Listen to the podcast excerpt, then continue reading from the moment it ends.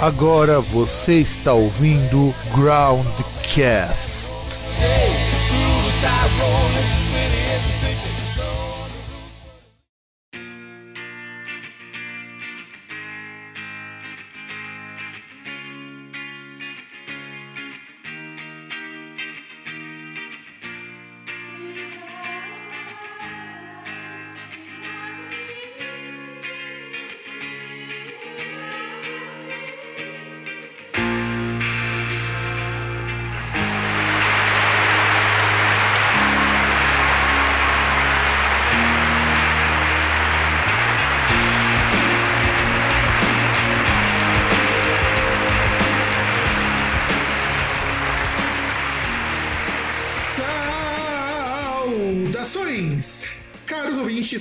Do meu, do seu e do nosso programa Broadcast.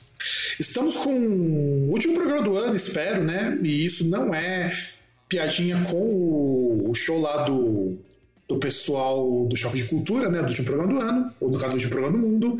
E eu sou o Fábio, em clima de finalmente acaba esse ano 2021 que o negócio tá feio. E do outro lado, aquele que engoliu um piro sozinho no Natal, César. É isso aí, vamos lá. Último. Esse último programa é, sei lá. Na verdade, do ano é, do ano é, do ano é. É, o último programa não.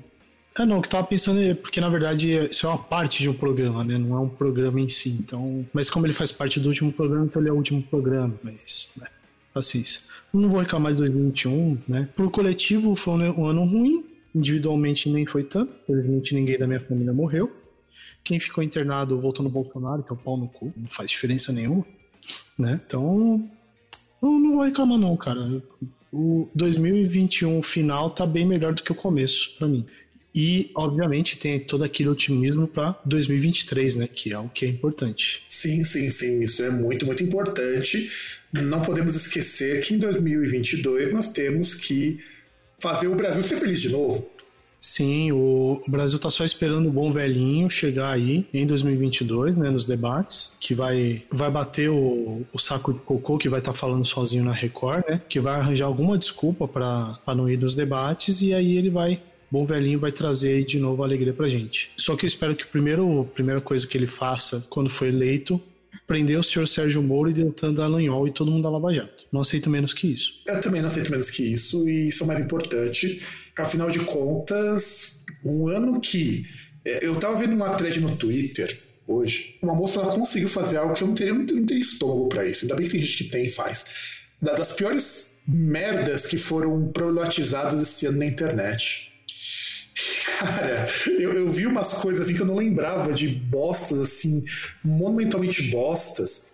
Porque o que a moça fez? Ela foi meio que documentando conforme as problematizações típicas do, do pessoal que, que fala todes, né? É, porque só esse pessoal que fala essas bostas, o pessoal que fala todes, é, só tem isso para dizer para vocês. E assim, cara, eu, tinha coisa que eu não lembrava, como por exemplo, a moça que pediu pro cara, pro cara, pra alguém pagar o postagem dos pais porque tinha que pensar nas pessoas que não têm pai e isso dava gatilho nela. Bom, aí você fala pra ela, então, moça, pra isso existe psiquiatra. Pegue seu plano de saúde, use e seja feliz. É, não, exato. É, eu, eu fico imaginando, de verdade, o quanto essas pessoas elas não têm nada para ver da vida, ou são tão imaturas que elas não conseguem parar de problematizar as coisas. E claro que tivemos outras. Bom, a gente normalmente faz a retardospectiva, e esse infelizmente não vai ter, mas deveria. Porque tem muita bosta para gente comentar, poderia ser um retardospectiva 2021, porque merece. Felipe Neto falando que era errado cobrar Machado de Assis dos jovens você não lembra, César, daquele, daquele corno falando assim: nossa, é muito difícil para os jovens, o que. Eu falo, eu, eu penso, mostrando que não é bem assim. Meu, ninguém pede um caso é, para criança. É, é debate para é debate para um público específico, né? É igual, é igual o Bolsonaro que fica falando as merdas dele lá nas lives, que é para o público dele. É a mesma coisa o Felipe Neto. Ele é um ele é um cara que fala pra uma galera retardada que acha super legal aquelas besteiras como é, banheira cheia de Nutella. E ele fala pra esse, pra esse pessoal tem que falar na mesma linguagem, tem que tem que falar com o mesmo nível de retardo mental para poder tirar dinheiro deles. E é isso que ele faz. E aquele negócio, tipo, o questão do. Já começa que assim, a questão da literatura lá, o que é cobrado e tal, assim, o estudo de literatura que ele apresenta é aquilo que tinha de. Que teve de produção literária no Brasil desde que o Brasil é Brasil. Na verdade, começa no fim do. No, um pedaço ali, o finzinho assim da. Fim não, tipo pedaço da literatura de Portugal, né, cantiga de amigo, blá blá blá blá, e depois que era quando não tinha ainda, você não tinha literatura propriamente dita no Brasil, né? E depois a produção literária brasileira, do princípio até, até um certo período.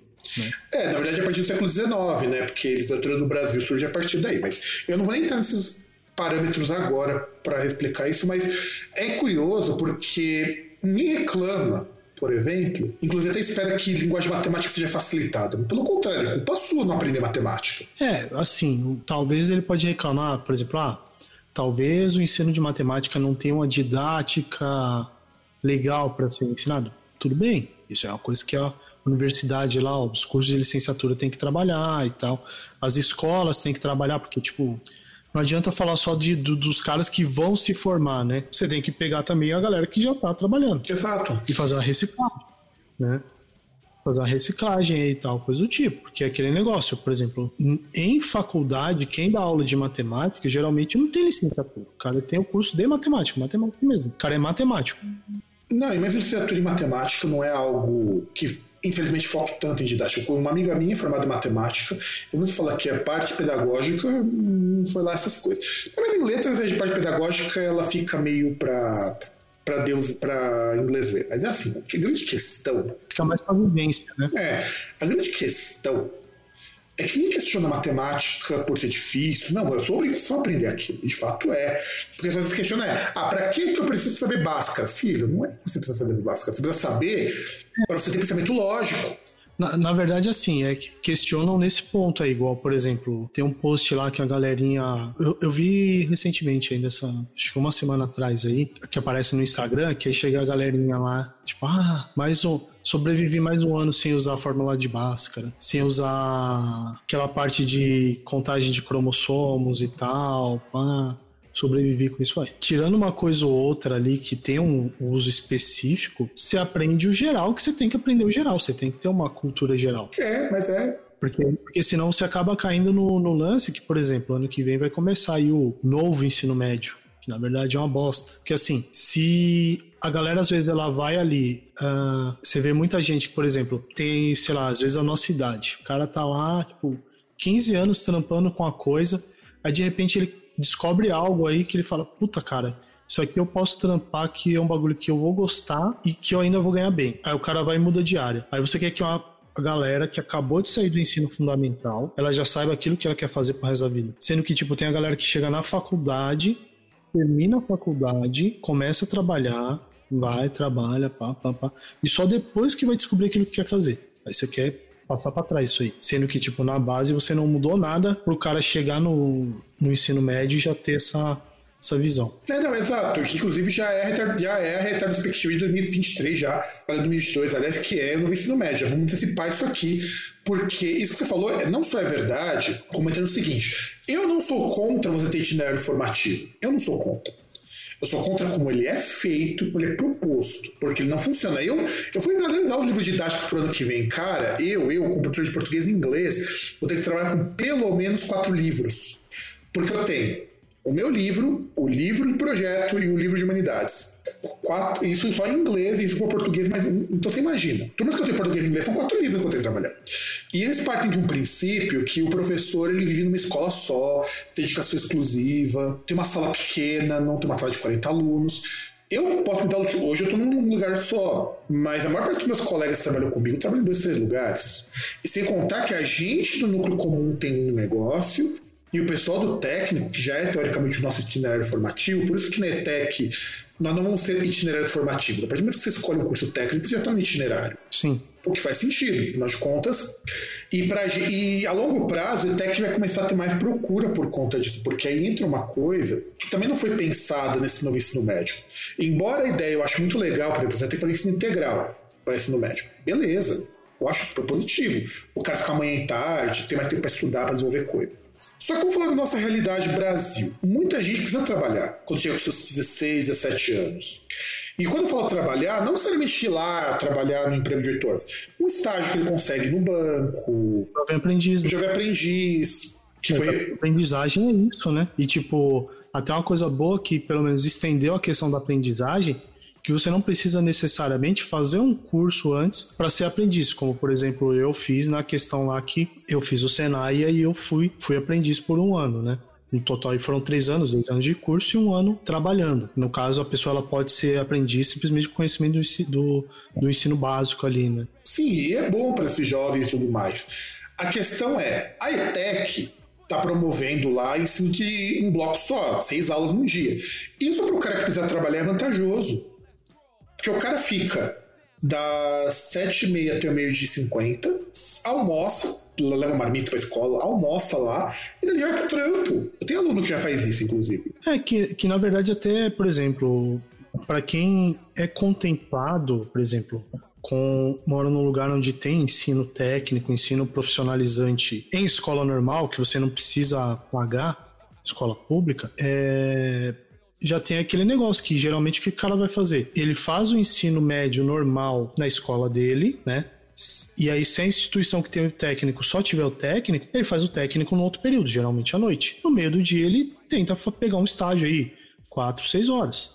Que é o que faziam meus alunos antigamente. Só que o Estado está querendo que o ensino médio seja manhã e tarde. Como eu falo, eu não tenho nada contra, eu acho o modelo legal mas não contempla a realidade do nosso aluno. Ah, cara, eu, eu, eu sou contra porque assim, é, é um negócio a forceps, né? Tipo, você simplesmente você cria uma caixinha e fala, ó, oh, você vai ter que entrar aqui. Porque, por exemplo, igual é, é, igual que a, a, é igual essa questão do Senai. Pô, eu tava lá na sétima série, foi sétima série, né? Sétima série não, começo da oitava série, que aí eu entrei no Senai. É, mais ou menos isso. Porra, é, quando você vai ali, por exemplo, sim, foi aí que eu comecei a estudar à noite. Sempre tinha estudado de manhã e tarde, dependendo do que a escola tinha lá para oferecer na, nas séries normais lá no ensino fundamental. Cara, uma das coisas que já não funciona é que assim, se você estuda à noite, você tem que fazer educação física durante o dia. E tipo, se você tem qualquer outra atividade, você não tem como fazer.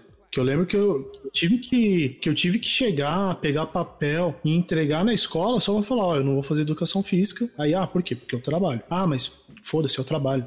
Não vou fazer educação física. Pronto. E, e até porque, para mim, não faria diferença, porque, por exemplo, que eu não tinha de educação física na, na escola, eu tinha, assim, três, quatro vezes mais no Senai. Porque no Senai tinha aula de educação física, porque era o curso integral. Então, isso eu não, não faltava para mim.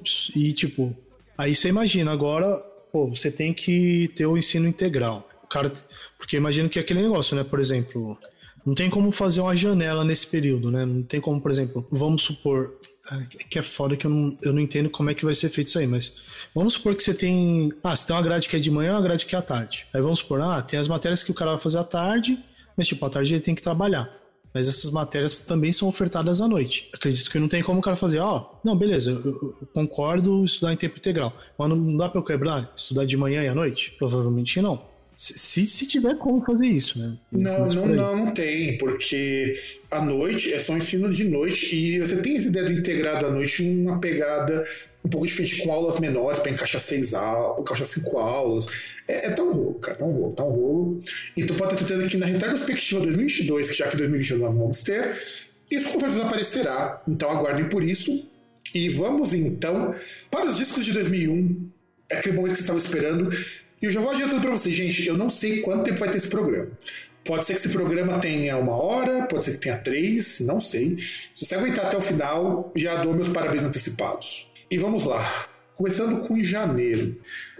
Primeiro eu queria só colocar. Primeiro eu vou colocar dois aqui que eu sei que o César não deve conhecer, não deve curtir muito.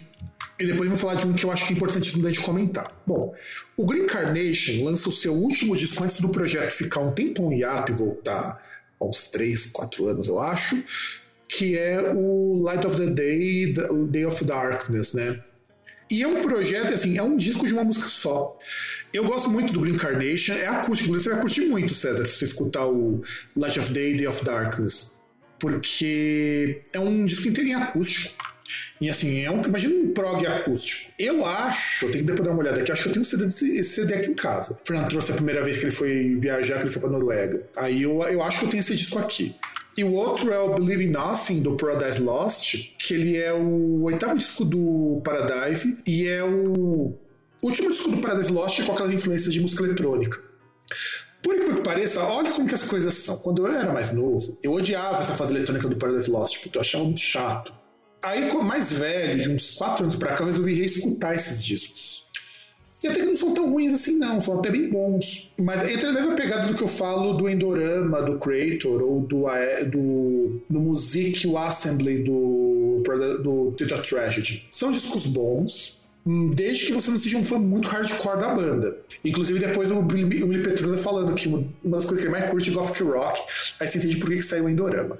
E aí, eu quero comentar sobre o J-Lo da Jennifer Lopez, que é o segundo disco de estúdio dela, lançado pela Epic Records lá em 2001, já 2001. E ele conseguiu, na primeira semana, 272 mil cópias. E é também, digamos assim, o primeiro grande disco da Jennifer Lopez, porque ela cantando em inglês. E onde, inclusive, J-Lo virou uma marca dela. Tanto que os outros discos passaram tudo a ser colocado como J-Lo durante um bom tempo. E o que você tem a dizer sobre esse disco, César? Ah, cara, não tenho muito a dizer, né? Tipo, é um. Tipo, foi um. É um caminho que é trilhado aí, que você vê que é trilhado por cantoras, artistas latino-americanos, né? para entrar no, no, mercado dos Estados Unidos ou para se estabelecer, né? Que tem todo um. Vamos chamar de rebranding, né? Tem toda uma mudança, assim, tipo. É, muda sonoridade, muda estética, né? Para poder se adequar e fazer um negócio mais uma coisa menos menos caracterizada como sendo latino, né? Porque você até tem ritmo, tal, coisa do tipo, você tem várias músicas assim, pop assim, tal, que tem essa, essa pegada latina, só que é uma pegada diferente, né? É um negócio menos voltado pro tradicional e mais para tipo a batida eletrônica e tal, sintetizador e, e acaba fazendo, tendo essa essa questão aí para poder a pessoa se, se estabelecer no, no mercado americano, né? Que aí a Jennifer Lopes fez isso, Shakira fez isso, né? É, a gente considerar que assim, é, curiosamente, a Jennifer Lopes, dessas cantoras latinas, a Jennifer Lopes é a única que não é latina de fato. Não, então, mas é, é latino na questão da. É o nicho que ela. Sim, sim. Que ela atinge, né? não necessariamente ela tendo essas questões mas ela tem essa, essa pegada, né? Porque até você vê coisas assim, até recentemente a gente tem uma, uma coisa que é o contrário, né? Por exemplo, você pega aquela menina lá, a Camila Cabelo, que saiu ali daquele grupo, esqueci qual é o nome dele, que ela fazia parte de um grupo de meninas, né? Não, não lembro qual que é. Ela não é daquele grupo, não é daquele grupo da Disney, não? É, só que eu não lembro qual que é. Da onde saiu também aquela outra moça lá, que é um som tão, tão genérico quanto da, da Camila Cabelo, porque assim, a, a Camila. Hum, tá. Fifth Harmony. Isso, aí que ela saiu do Fifth Harmony, que fazia um pop pop comum, né? E até mesmo aí, quando ela saiu, ela foi fazer a carreira solo, pegaram até o ponto dela ser cubana, né? E aí até deram um pouquinho de uma repaginada, de puxar um pouco desses elementos para poder expandir um pouco o mercado dela, né? Por isso que ela tem Havana, é, Senhorita, canções que tentam puxar um pouquinho dessa, desse, dessa tradição latina, né? Desse, dessa linha latina. Ah, considerando que os títulos dos discos, do, dois deles são em espanhol. Sim. É, porque é uma coisa que o Fifth Harmony não tinha, né? E ela até para poder se estabelecer em relação ao mercado é uma coisa assim que é positiva para ela, até porque não, por exemplo, não é algo que ela precisa ir totalmente de cabeça, né? Não vai fazer, por exemplo, uma Shakira ao contrário, que vai deixar de fazer aquela parada pop assim mais tal, que você tem mais muito mais na parte da coreografia, sensualidade, essa parte latina do que na música em si, para chegar a mina lá que canta espanhol com eh, música folk, ou com uma pegada assim mais folk e tal. Não é isso que ela precisa.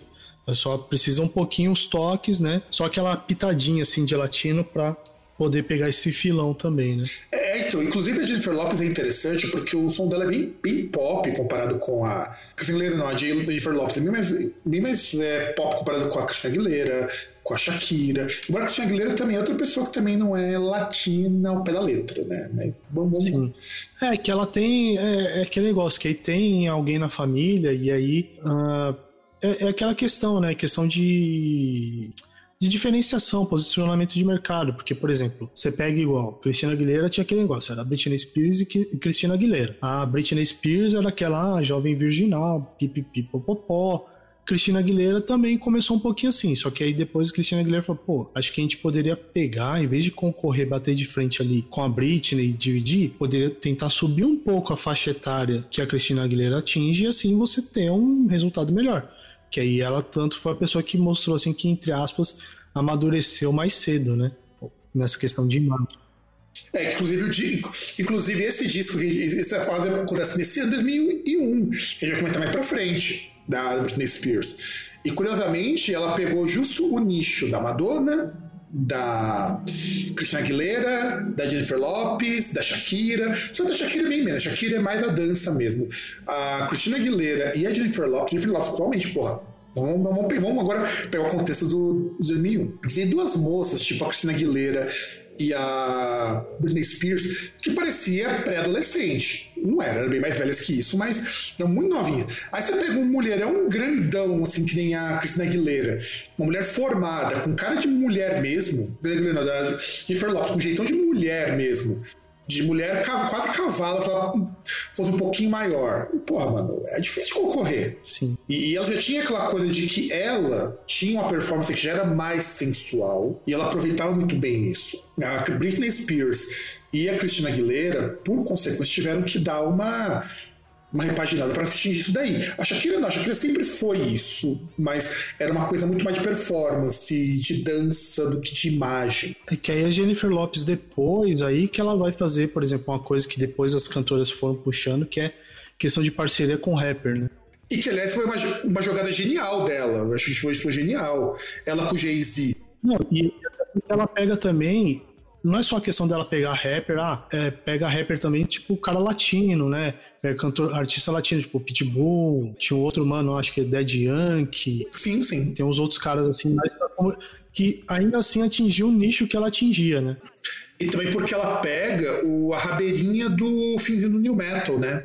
Nesse sentido é rabeirinha, porque foi o New Metal também que trouxe muito desses caras. É muito curioso que o Linkin Park ajudou muito com isso. E vamos para fevereiro. Fevereiro temos o primeiro álbum do Lady Tron, né, que é o 604 ou 604. E eu gosto muito do Lady Tron, porque o Lady Tron é um grupo curioso, é um grupo de pop que não é um pop para as massas. É estranho isso o Lady Tron é um pop que não entra naquele grupo lá do, do adulto do adulto contemporary ou coisas do tipo, mas é uma música que você percebe que não é pra molecada de 15, 16 anos. O público do Lady Tron tá muito mais próximo do Portishead, do Massive Attack, tá com uma pegada muito, muito mais pop. Tanto que o Port, o pessoal do do Lady Tron fez um cover posteriormente de uma música do Death in June. Pô, quem conhece Death in June que não seja do meio gótico, do meio industrial e, e uns neonazis meio perdidos porque o pessoal acha que o cara é nazi.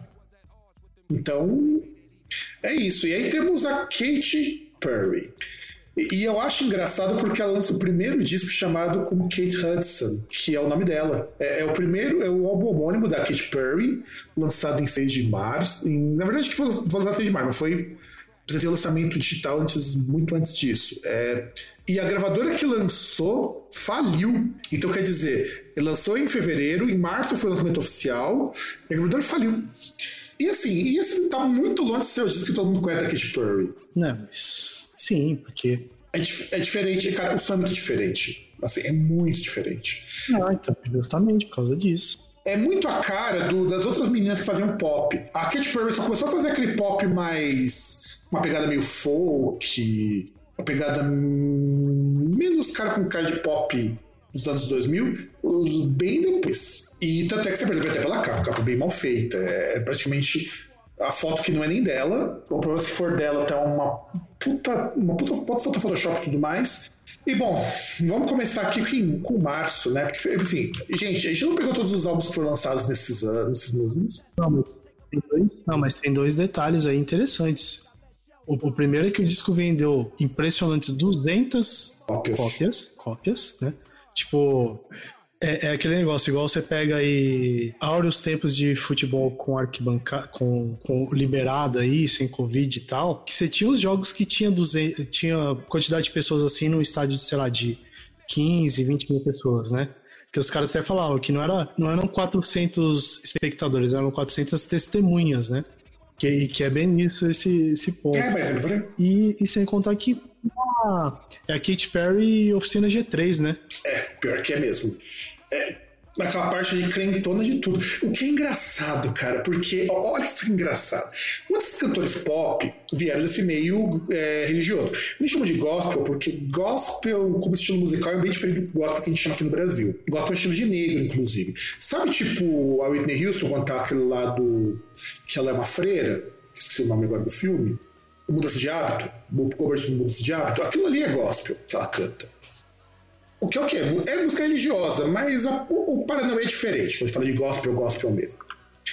E você pega é, Christina Aguilera, não, você pega Kid Perry, você pega Miley Cyrus, você pega um monte dessas cantoras, eram tudo cantora gospel, ou desse meio mais religioso. Porque o pop dos anos 2010 pra frente é muito engraçado, isso vale um programa. A origem é completamente fora do pop. A gente do gospel, a gente do country. Inclusive, Dolly Parton é muito responsável por essas mulheres poderem cantar pop. Diferente que a Dolly Parton é foda. A, a, a Dolly Parton, o próprio Jelly Biafra fala que ela é, é muito mais punk do que ele em muitos casos. Dolly, pô, a Dolly Parton enfrentou divórcio, marido abusivo e tava lá. E ela conseguiu manter uma carreira longa que mantém-se até hoje. Ela é respeitadíssima de tudo quanto é meio, Dolly Parton. E a mulher faz muito trabalho social. Eu acho foda que uma coroa de quase 60 anos tem muito mais vigor e disposição que os roqueiros reaça de 30. Não, acho que ela tem mais de 60 anos, hein? É, é, não, ela é bem velha, mas ela tá muito bem para quem tem a idade que ela tem. Não, viu? tem. Ela deve ter mais ou menos a mesma idade lá da. Esqueci o nome da atriz, então vou chamar de Elvira. Vamos ver quantos anos tem a dona Dolly Parton. Ela é de 46, então ela tem 75 anos. E, porra, ela tá muito bem pra ter 75 anos, viu? E, e é uma boa. Assim, tem um documentário na Netflix que tem um dos capítulos da história do, do country. Por exemplo, Shana Twain. Shana Twain é cantora de country. Não parece quando a gente fala, mas ela é cantora de country. E ela foi meio. Não, mas lá que era, que depois que ela deu uma tentou dar uma repaginada aí pra ficar mais pop. Né? É, a Dolly Parton foi a primeira pessoa que misturou pop com country e o pessoal falava que era uma heresia. E ela deu um foda-se. A Dolly Parton é quase como a Marília Mendonça do Brasil. Quase isso. Em termos de pioneirismo e um monte de coisa, sabe? É, pioneirismo de, fazer, de também ter ações sociais e tal, elas são bem parecidas. Curiosamente, são de nichos muito parecidos, muito próximos também, que é o sertanejo, no caso do Brasil, o country, no caso americano, que são coisas muito conservadoras hoje. É, ela é foda. Aí vamos para março. Março tem o Dog Fashion Disco, que é uma banda que surgiu por conta de uma outra banda. Virou uma, virou uma outra banda depois de um tempo. Depois voltou o Dog Fashion Disco. E é uma banda que o pessoal chama de rock avant-garde. Então, do mesmo. Na caixinha lá do, da banda do. E, e, é uma banda assim muito. Eu gosto muito do Dog Fashion Disco. Eu descobri por causa da outra banda que eles formaram posteriormente. E eles lançaram o Anarchies of Good Taste, que foi relançado no retrasado esse disco. Discão, discão, recomendo muito. Um dia vai aparecer no Indica esse disco. É muito bom, porque é piradaço. O cara toca aquilo ali chapada de ácido, provavelmente. Aí temos um grande clássico do Opeth, que eu falo, que inclusive. César, você já escutou esse disco do Opeth, o Blackwater Park? Porque esse ainda não entrou nos Indica, eu lembro que você indicou outro. E assim, é considerado dos 100 maiores discos de metal lá da Rolling Stones, ele entrou numa posição número 55. Cara, eu acho um disco maravilhoso, acho lindo esse disco, Black Color Park. É o open sem ser tão death metal quanto os anteriores, e sem suar o, prog pela saco que tá hoje. O que, que você acha do Black Color Park? Não é o meu favorito, mas é um discão assim que não tem, não tem poréns, né? Não tem mesmo. Aliás, eu gosto, assim, não é o meu favorito do Opus porque eu gosto muito dos primeiros, eu gosto muito do Still Life, mas eu gosto do Still Life por causa de Black Rose Immortal, que eu acho muito do caralho. Mas, mano, é assim, o Black Color Park, ele é o primeiro disco que foi lançado nos Estados Unidos, então vale a pena a gente se, é, situar isso. Então, a partir desse disco que a Roadrunner se interessou por eles que depois veio o, o, o, outro disco, que é o Ghost Reveries, que eu particularmente não sou muito fã, mas é ok. Ainda é um disco do Opeth, não é como falo. O Opeth não é uma banda ruim, os músicos são muito bons. Eu só acho foda você escutar uma banda hoje tocando o que eu posso escutar no Gentle Giant, o que eu posso escutar no Yes, o que eu posso escutar no Focus, sem ter nada de novo. Tipo, essas coisas escuto no of Salvation também. O Pen of Salvation faz a mesma coisa que ele. Só que o of Salvation é muito mais criativo. A única coisa boa do Opeth é que ele é o cara ainda amigão do Steven Wilson e o cara ainda bota mó fé no, no Opeth. Mesmo os discos caras são tão ruinzinhos. É, todo mundo tem, tem que ter um guilty pleasure na vida. Aí vamos falar de outro disco que eu sei que você pode falar mais até do que eu, que é o Just Push Play do Aerosmith. É o primeiro disco que saiu com a colaboração do com Marty Fredrickson e do Mark Hudson. E ele tem Jaded, que puta, eu odeio essa música, cara. Você não faz ideia de quanto que eu odeio Jaded. Eu acho Jaded de uma. Eu, meu ódio por Aerosmith começou por essa música, pra você ter uma ideia. Que essa aí, se eu não me engano, ela era da, da trilha do. Do Alice no País das Maravilhas, aquele primeiro com. Qual que é o nome do da puta? Johnny Depp. Acho que sim, eu acho que é. É, era trilha sonora. Até o videoclipe dessa música tem a atriz lá do Alice, né? Ah, cara, eu acho esse disco muito chato, mano. Eu acho, assim, eu gosto do anterior do Smith, mas esse eu acho muito chato. Mas é o disco que deixou Aerosmith relevante por toda uma década. É, porque na verdade o Aerosmith, depois da. de ser ressuscitado, né? Pelo Run DMC, ele veio nessa ponta aí, que, por exemplo, você pega na década de 90, eles lançaram o Nine Lives, que deu uma sobrevida, inclusive é bem mais inspirado que esse disco. Tem, tem canções tão desagradáveis quanto, né? Por exemplo, Pink é chata demais. Mas ele é mais inspirado e ele é mais variado do que o Just Push Play. Mas é o Just Push Play. Inclusive, a capa do Just Push Play eu acho legal, por incrível que pareça. Eu gosto dessa capa. Inclusive, é, tanto é que quando você fala de Aerosmith, era muito comum ter camisas desse, dessa capa mais até do que o Nine Lives, porque é uma capa bacana. Sim. É, o, a capa do Nine Lives eu acho legal ela, que ela tem todo. Tem vários elementos ali, né? Que aí é interessante. Essa aqui é. Que eu acho interessante porque ela mistura, tipo. Mistura não, ela, ela retoma conceitos antigos, né? Porque, tipo, que ela é do começo da década de 2000, né? De pensar na ideia de futuro, pipipi, blá blá blá. E aí você tem uma pin-up aqui que é uma, uma robô. Só que, tipo, é um robô com uma estética muito década de 50, sabe? Década de 80, principalmente. Muito, muito década, muito década de pin-up, assim, na visão, tipo, de, de visão de futuro do pessoal da década de 50, né? De robozinho que tem a anteninha aqui na orelha, tipo Jetsons, né? Sim, sim. E aí temos... E, o... e, e eu acho legal o visual, tipo, é, ela tem um visual que para mim é meio estranho, porque, tipo, eu não sei se ela me lembra mais ZZ Top ou Robocop. ZZ Top lembra bastante, bem lembrado, cara. É muito jeito de ZZ Top. Cabeça, o olhinho é muito Robocop. E aí, temos também, isso aqui eu conheci por causa do que eu já comentei no outro programa, daquele folhetim que tinha na Folha de São Paulo. O Kings of Convenience, que o carinhosamente chama de Kings of Inconvenience, né? Quares the No Loud. É o primeiro disco do Kings of Convenience. E, mano, isso aqui estourou para diabo nos, nos anos 2000. E assim, eu sempre achei Kings of Convenience uma banda muito ruim. Mas o Kings of Convenience é um grupo de pop que já não vai na mesma vertente do Strokes. Ele é um grupo de pop no sentido pop-pop da coisa.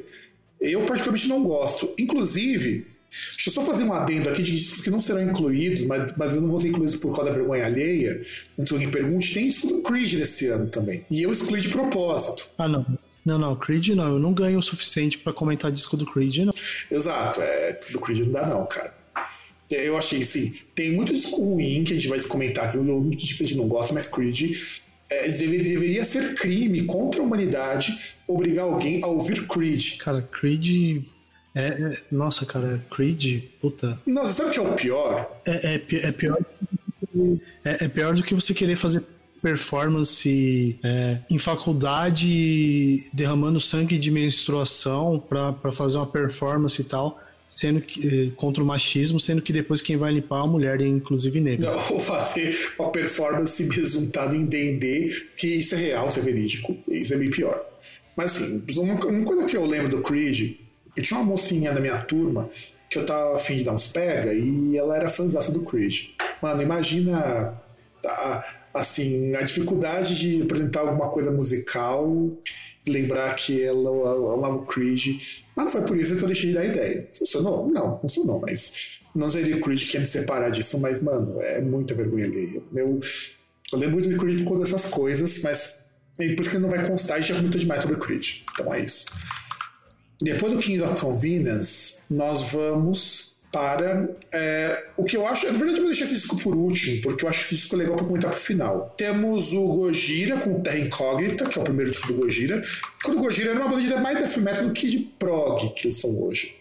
E assim, eu vou ser bem sincero, eu nunca fui muito fã do Gojira. Curto algumas músicas? Curto. Nunca fui fã do Gojira. O último disco tá muito bom, inclusive. O último disco tá muito bom, acho um disco bem legal, mas eu nunca fui grande fã do Gojira. Essas coisas de death metal com prog, que ficavam virando death metal técnico, eu costumo torcer meu nariz, a não ser que faça umas bagaceiras, umas coisas muito fodidas, não era isso que o Gojira fazia. É uma boa banda? É uma boa banda, mas nunca me chamou atenção. Embora eu respeite muito também, depois que o cara veio aqui esse ano no Brasil, defender os indígenas, então Gojira, sou fã dele desde 2001. É, essa, agora essa é a minha fala. Já escutou Gojira, César? Cara, eu ouvi alguns trechos, nunca parei para pegar e ouvir mesmo. Falta de curiosidade só. Conheço caras que curtem, curtem muito, curtem, curtem pesado Gojira, mas não nada nem contra nem a favor. Eu nunca tive nada contra também com o Gojira. O Gojira nunca me chamou a atenção como banda, por melhor que eles fossem, porque eu acho Death Prog, no geral, todo muito chato. Opa foi uma das poucas exceções que eu acho legal, legal, legal mesmo. Porque tudo que é Death Prog tenta só como Dream Theater. Esse também foi um erro do Opeth numa, numa parte da carreira deles. Não é errado, Dream Theater é um ícone, as pessoas vão se espelhar nele. Mas faz algo diferente. Então, por isso que eu falo muitas vezes que bandas de Death Prog são, que são boas são Opeth se deram certo. Aí temos o disco, é que eu acho que é um controverso. Eu também queria a sua opinião. Nation do Sepultura. O que, que você acha desse disco? Cara, ele é um disco razoável, né? Porque assim, uh, nós já falamos outras vezes, porque assim, isso aqui é um disco conceitual, certo? Discos conceituais, inclusive a gente deveria tratar nisso numa pauta algum dia. Pô, né? Quer dizer, né? Eles. É, eu nem lembro se a gente tratou, mas enfim. Sim, nós falamos. Tem um programa sobre os conceituais. Então, é. Teria que ver se a gente falou só do conceito em si ou falou de alguns discos conceituais. Se falou de alguns, teria que falar de outros e talvez falar desses se não falou. É, disco conceitual, ele é um. Ele pode ser um grande divisor de água para bandas, né? Só que ele é um grande é um grande obstáculo, é um grande, um grande obstáculo a se vencer. Que assim, uh, você tem um disco conceitual, vai ser bom ou vai ser ruim. Assim, tipo, o disco conceitual ele tem muita, muito potencial de dar merda, porque geralmente você vai fazer um negócio que fez, seu processo criativo ele vai ser outro, vai ser de outra forma por exemplo, se você tem uma banda assim que geralmente você tem uma pessoa que cuida mais assim, ou poucas pessoas que centralizam parte de composição, esse vai ser um processo que já vai ser um pouco diferente, vai ser mais compartilhado com todo mundo. Então, assim, são vários fatores que sempre podem levar a um negócio que vai ser ruim. O, o Sepultura, o Nation, ele tem coisas, tem pontos positivos. Já era o Acho era o segundo disco com o Derek Green, então ele já mais aclimatado, já mais seguro e tal. É, não sentia tanto essa falta de, de duas guitarras, né? Como, como sentiu-se antes e como sentia-se quando uh, nas performances ao vivo, né? Com, com as músicas antigas, que aí você tem o Derek que é só guitarra, só vocalista e só o Andreas Kisser tocando guitarra. E, tipo, ele é interessante, ele tem participações interessantes, né? Só que ele não é aquele disco, assim, não é um disco que estourou e não é um disco que tem um, uma qualidade que sobressai a ponto, assim, de você fala, puta, esse disco é, nossa, é um disco foda. Então, eu, eu, eu gosto do Nation. Eu gosto muito do Nation, por incrível que pareça. Eu gosto bastante desse disco. Mas o Nation primeiro sofreu boicote pela própria Roadrunner, que não promoveu o disco, não fez o lançamento, não gravou o vídeo pro, é, prometido para isso. E tanto que o Road, tanto que eles saíram da Roadrunner em 2001, foram em 2002 para SPV. E agora estão na Nuclear Blast. E assim, o, e esse disco foi tão, o negócio foi tão feio, o cara ficou tão puto com a Roadrunner, que eles acabaram tendo que lançar um disco ao vivo com um monte de coisa que já tinha gravado, porque eles tinham um disco ainda para lançar pela Roadrunner. Tem um ao vivo duplo do Sepultura que saiu por causa disso, por causa de contrato com a Roadrunner. E a Roadrunner, olha que coisa irônica, foi a primeira gravadora a ver potencial de Sepultura que transformou Sepultura no que ele é hoje. Mas isso rolou também porque a Roadrunner ela foi uma gravadora que durante o final dos anos 90, nos anos 2000, apostou muito no new metal. Tanto que foi essa postura até 2005, 2006. E quando isso aconteceu, de ter esse negócio da Roadrunner, o pessoal ficou assim muito, muito, muito puto. Porque o Soulfly foi para um lado mais new metal por conta disso. Já o Sepultura não queria muito esse tipo de coisa. Então, por isso que, que não funcionou. Então, por conta dessas, desses boicotes da Roadrunner, por conta da péssima divulgação que teve, eles acabaram indo para SPV e lançando um disco ao vivo. Eu não lembro se foi em 2001 ou 2002, um disco de sobras que os caras tinham. Porque imagina que coisa feia, você tá indo pra outra gravadora e você ainda tem que lançar um disco pra gravadora que você não tá muito afim de ficar. Aí, aí eu acho foda. É, que eu acho que aí é mais um ponto aí que não sei ao certo se é esse o caso, mas seria um ponto aí de mais uma para culpa aí da, da galera da, do, do Max Cavaleira, né? É, eu não sei se foi só por conta do Max, mas a gente sabe que teve um monte de problema, o negócio não foi fácil, não. Aí tivemos também um disco que eu detesto de Borgir, eu detesto esse disco, mas foi o disco que fez os caras estourar no mundo todo o Puritanical Euphoric Misanthropia. É o quinto disco do Jim Borgir, o terceiro cantado em inglês. E ele foi lançado pela Nuclear Blast. E ele tem o Nick Barker tocando bateria e o, o Ice Vortex no baixo. E o Galder, que o Galder é ótimo como figura mimética. E dando prosseguimento, então, a gente tem. Como outro disco também saiu em março, o Gorillaz com o disco de estreia. E assim, eu acho que é curioso, porque nós até já comentamos isso há muito tempo atrás nas bandas que não existem. Gorillaz acho que foi o grande, vamos dizer, a grande jogada, principalmente do cara lá do Blur, que é um dos participantes, porque uma banda virtual não é uma ideia nova, uma banda que não existe. Mas uma banda em animação não tinha nada parecido até, uma animação, banda que fizesse show. Porque tinha uns desenhos animados, tipo do Tubarão, o The Monkeys, que na verdade era o Beatles contra era o The Monkeys, mas eles não podiam se chamar The Monkeys por conta de autoral, esse tipo de coisa. E eu acho muito, muito, muito legal a ideia do Gorilla, embora na época eu não curtia muito porque eu tava naquela fase do metaleirão revoltado que você escutava metal. Tipo César hoje. Era eu com 16 anos. 16, 17 anos. Era, eu era assim, eu não conseguia gostar, mas a ideia sempre foi muito legal, porque eles têm todo um background, as músicas, os clipes têm toda uma história de construção. E eles implementaram o conceito de transmídia muito antes dessa palavra existir, porque era uma banda que tinha uma animação e a história da banda continuava na animação. Era uma coisa muito louca. Eles atuavam em duas mídias diferentes. E, e você, César, o que, que você tem a dizer sobre esse primeiro disco do Gorillaz? Não gosto. Só isso. Não, não, não, vou desmerecer o que eles fizeram, a gente já falou sobre isso, mas uma coisa que eu, Gorillaz, eu nunca suportei, sei lá, eu acho que é porque babam muito ovo pro. Porque assim, o único. O grande mérito que eu falo que o Damon Albarn foi gênio é que o Gorillaz ele é infinitamente mais bem sucedido do que o Blur, que é uma banda que existe, que era a banda dele. Pois é, na verdade, meio que ele deu uma pausinha no Blur para continuar com ele. Sim. E, e inclusive, eu. Tudo bem, eu posso estar chutando muito alto, mas eu acho que com o Gorillaz, o Damon Albarn conseguiu aquilo que ele queria fazer com o Blur, que é superar o Oasis. É, tanto que o Oasis acabou e o Gorillaz continua aí. Tecnicamente, o Blur também acabou, mas o que eu tô falando assim, questão de alcançar do sucesso que ele alcançou. Tanto que, por exemplo, só na questão de relevância histórica, o Gorillaz já é muito mais relevante do que o Oasis já foi. Assim, eu acho que esse ponto já dá para mostrar que eles conseguiram. Tipo, o Damon Albarn. É, também que o, o, a prerrogativa lá, o motivo é diferente, mas o Damon Albarn conseguiu fazer com o Oasis aquilo que o Mustaine queria fazer com o Metallica e nunca conseguiu. É, pois é, pois é.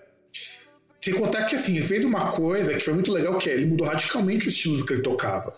Porque ele, ele abandonou completamente o, o, rock alternativo dos anos 90, que ficou chamado como Britpop, e abraçou um trip hop do Portishead, do Massive Attack, que era uma coisa que estava fazendo muito sucesso na Europa na época, e transplantou isso para os Estados Unidos, porque não era um som que o americano curtia muito. E eles levaram o trip hop para frente. Embora pouca gente veja eles como um grupo de trip hop, mas é um grupo de trip hop dos bons, inclusive.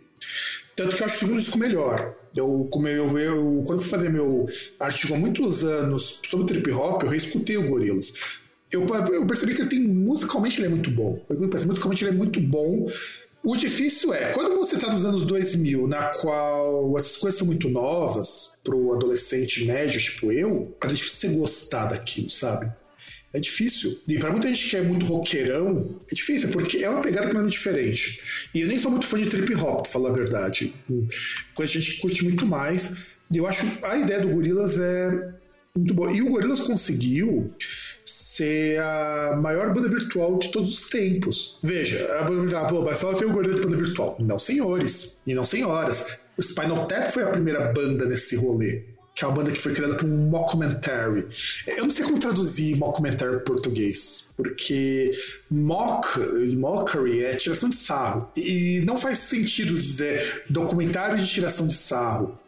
Mas o, o mockumentary do Spinal Tap era o primeiro. Inclusive, o Spinal Tap parecia os Simpsons, que o Bart foi num show do Spinal Tap e, e voltou de lá muito louco. Quem, quem assistiu Simpsons vai conhecer esse episódio que é o show do Spinal Tap. Aí vamos pro Lacuna Coil, né? Esqueci de colocar o texto daqui do Lacuna Coil. Lacuna Coil, List the Memories. Eu gosto muito do Coma Lies. Eu acho que Coma Lies é o disco que fez o Lacuna Coil ser uma banda respeitável. Mas List Memories é um disco, pelo menos pra mim, muito legal porque é um disco que tem muito cara de Paradise Lost antigo. Ele é mais próximo do Doom Gothic Metal do que de um Gothic Metal mais padrão que a gente vai conhecer nos anos 2000. Tanto que você pega as músicas que o, que o Ferro canta, a voz dele é muito parecida com a do Nick Holmes. É muito, muito parecida. E a banda tem a pegada uma afinação muito super baixa, músicas mais devagar. Não foi o que aconteceu depois, quando eles assinaram com a Roadrunner, Roadrunner não, quando assinaram com a Nuclear Blast e foram morar nos Estados Unidos, que aí virou o que virou hoje. E é o único disco deles que tem uma música italiana. Não, tem. Depois teve outra que a. Acho que foi no. Tentando lembrar qual que vem depois do. Acho que no Karma Code. É, eu não lembrava de ter do Karma Code, mas eu confio em ti porque você gosta do Karma Code ou não. Então. Não, mas então, no Karma Code também tem uma música em italiano, eu tô tentando lembrar qual é o nome da música. É, mas tem uma música totalmente em italiano. Porque existiam músicas com títulos italianos, como tinha no primeiro disco. Mas músicas cantadas, cantadas em italiano mesmo, começam nesse disco no Unleashed Memories. É que, na, na, verdade, até mesmo o Unleashed Memories, ele tem, tem uma música também que, por exemplo, você tem a versão com letra, mas não, no, no Comalais, tem uma, tem uma que tem a versão com letra, que ela tem o, o título em inglês, é, The Ghost Woman and the Hunter, e tem um, um instrumental, que acho que é bônus, que ele tem o um título em italiano, que é um, um, um fantasma nós, um negócio assim. Um fantasma tranó, né? É, então, como eu falei, antes você tinha os títulos em italiano, você não tinha uma música inteira em italiano antes do Unleashed Memories. E como eu falei, e como você disse do Karma Code, que é um que eu já considero horroroso, olhando aqui, deixa eu ver. Calma que eu pego para o seu nome, que eu de cabeça assim, de primeira é difícil, mas. Não, eu imagino que seja. Olhando aqui na discografia, a única música que teria. Porque todos os títulos das músicas são em inglês. Isso. Então não é no Karma Code, deve ser no. aquele que veio depois. Se não for no Karma, se não for no Karma Code, é o Shallow Life, que eu também não lembro de ter música italiana. E não, também não tem. Então vai ficar difícil, César. Calma, jovem. Tô muito apressado. Porque eu sei que do Dark Adrenaline em diante a gente já achou uma bosta e não curti, não foi ver mais. Dark Adrenaline também não tem música com nem título italiano. Nem ouvi tanto, então não deve. Broken Hail também não tem, porque já era banda pro mercado americano, né, César? A partir do Karma Code, é banda pro mercado, pro mercado americano. Tô tentando lembrar. Não... Tem uma música com nome em latim, Ué. Lá vem. é a última radio do disco The Dark Hail. Mas não. Então, é o que eu tô te falando, cara. É... Calma aí que eu já acho assim. Demora um pouquinho. Aliás, aliás, aliás, título em, em latim, mas letra em inglês. Se ela tem alguma música em italiano com título em inglês, tudo bem. Mas das que eu tô vendo aqui, o, Co o Comalais. É. Eu, eu não lembro qual é a música. O Comalais mesmo não tem nenhuma música. Se tiver, vai ser em single, César. Single em EP. E EP não tá valendo. Porque em EP, você vai ter no EP do Half-Life uma versão de Sansa Fine. E só. Mas não tem não, César. Por enquanto não tem não. Se achar aí, a gente acrescenta aqui. Calma, calma. Você tá, tá muito apressado, cara. Calma, calma. Não, que essa pauta já tá feita faz uns, mais de um mês. Sim, mas calma, você tá, você tá muito apressado. Sei lá, Karma Code, Shallow Life. Mas pode procurar. Karma Code, todas as músicas, os títulos são em inglês. Você tem que procurar nas letras. Não é o título, não é o título. não. O, o- importante é que não é o título. Tem, tem uma que é em, em italiano, só tô tentando lembrar qual que é. Bom, mas vamos continuar aqui enquanto você já procura algo para justificar que tem outra música além do além de Sansa Fine, porque assim, Sansa Fine, é- eu acho que é muito legal esse disco, eu particularmente gosto. Gosto muito de Sansa Fine, porque ela é uma música muito com cara de doom metal, muito, muito, muito com cara de doom metal. E, e é a mais down, assim, do disco. É a mais downzona desse disco. E eu gosto muito do Listed Memories, ainda que, que o Comalai seja meu favorito. Comalai ainda... O, o Comalais, cara, o, o, o Lacuna Coil nessa fase, ele é maravilhoso, que ele tem tipo um... a- até se você dá uma olhada nas capas, parece que tipo um, um disco complementa o outro. É, até o padrão de cores é parecido. Não, não, não, não. Na verdade, ele é contrastante, né? Porque, por exemplo, você tem ali um, no Unleashed Memories, você tem um negócio que, se você. Pouco, até você pode falar que é uma flor ali na capa. Não, não sei o que é esse símbolo. E no Comalai você tem uma. Você tem uma flor, propriamente dito. Só que, tipo, você vê que o, a capa do, do Unleashed Memories e até mesmo as canções, elas meio que tem um. Tem uma aura mais, mais sombria, tem essa questão de proximidade do, do Doom, né? E, tipo, cara, eu, eu não tenho palavras que eu sou, tipo, muito, muito cadelinha de, dessa fase do Lacuna Coil, cara. É, eu gosto, eu gosto muito mais do Coma Live. Eu acho o Coma Live, assim, o ápice. Mas eu comecei a gostar muito do Cesar Fine, do Memories, principalmente porque a edição brasileira ela vem junto com o EP do Half-Life. Que tem uma outra versão do Cesar Fine, inclusive, que é uma versão diferente.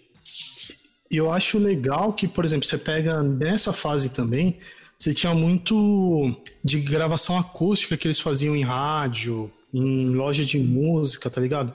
E são as versões que dão uma, um negócio bem diferente, assim, também, da experiência que você já tinha com as músicas Olha originais. que eu tô pegando uma banda que todo mundo tocava mal e cantava mal, hein? Ah, mas, cara, tem, nem o que falar, cara. É maravilhoso, pra dizer um. Tecnicamente, o Dark Adrenaline é muito melhor, mas não chega nem perto, cara. Mas americano Ah, mas é negócio. Tecnicamente não adianta nada. Não adianta você ter o. A mesa de estúdio mais fodona, os microfones pica, os instrumentos foda, se você vai ficar peidando na frente do negócio. É, não adianta, não adianta você ser o Dream Theater e lançar um disco ruim após o outro. É, é exatamente a mesma sensação. E aí, vamos para o disco que eu acho que é o mais importante desse mês de março, que é o Discovery do Daft Punk. Ironicamente, eu sempre achei que o Daft Punk fosse uma banda muito mais velha. Tanto que o Discovery é o segundo disco de estúdio dos caras. O que eu fico chocado. Pra mim, o Daft Punk era uma banda de 10 discos, 20 discos esses daí. E eles ficaram famosos porque fizeram o clipe de One More Time, que é desse disco, em animação. E isso sim foi uma coisa que eu achei uma jogada genialíssima. Contar uma história em videoclipes que eles eram conectados entre si. Então eu acho o One More Time um- uma coisa muito foda. Inclusive, é, ele foi, vamos dizer assim, uma animação anime que é o Interstellar 5555, que é um documento, meio que um anime feito em colaboração com o Daft Punk e o o Leiji Matsumoto e a Toei. Então por isso que o clipe foi um sucesso, porque foi feito um anime, veja só que coisa interessante, para acompanhar o disco.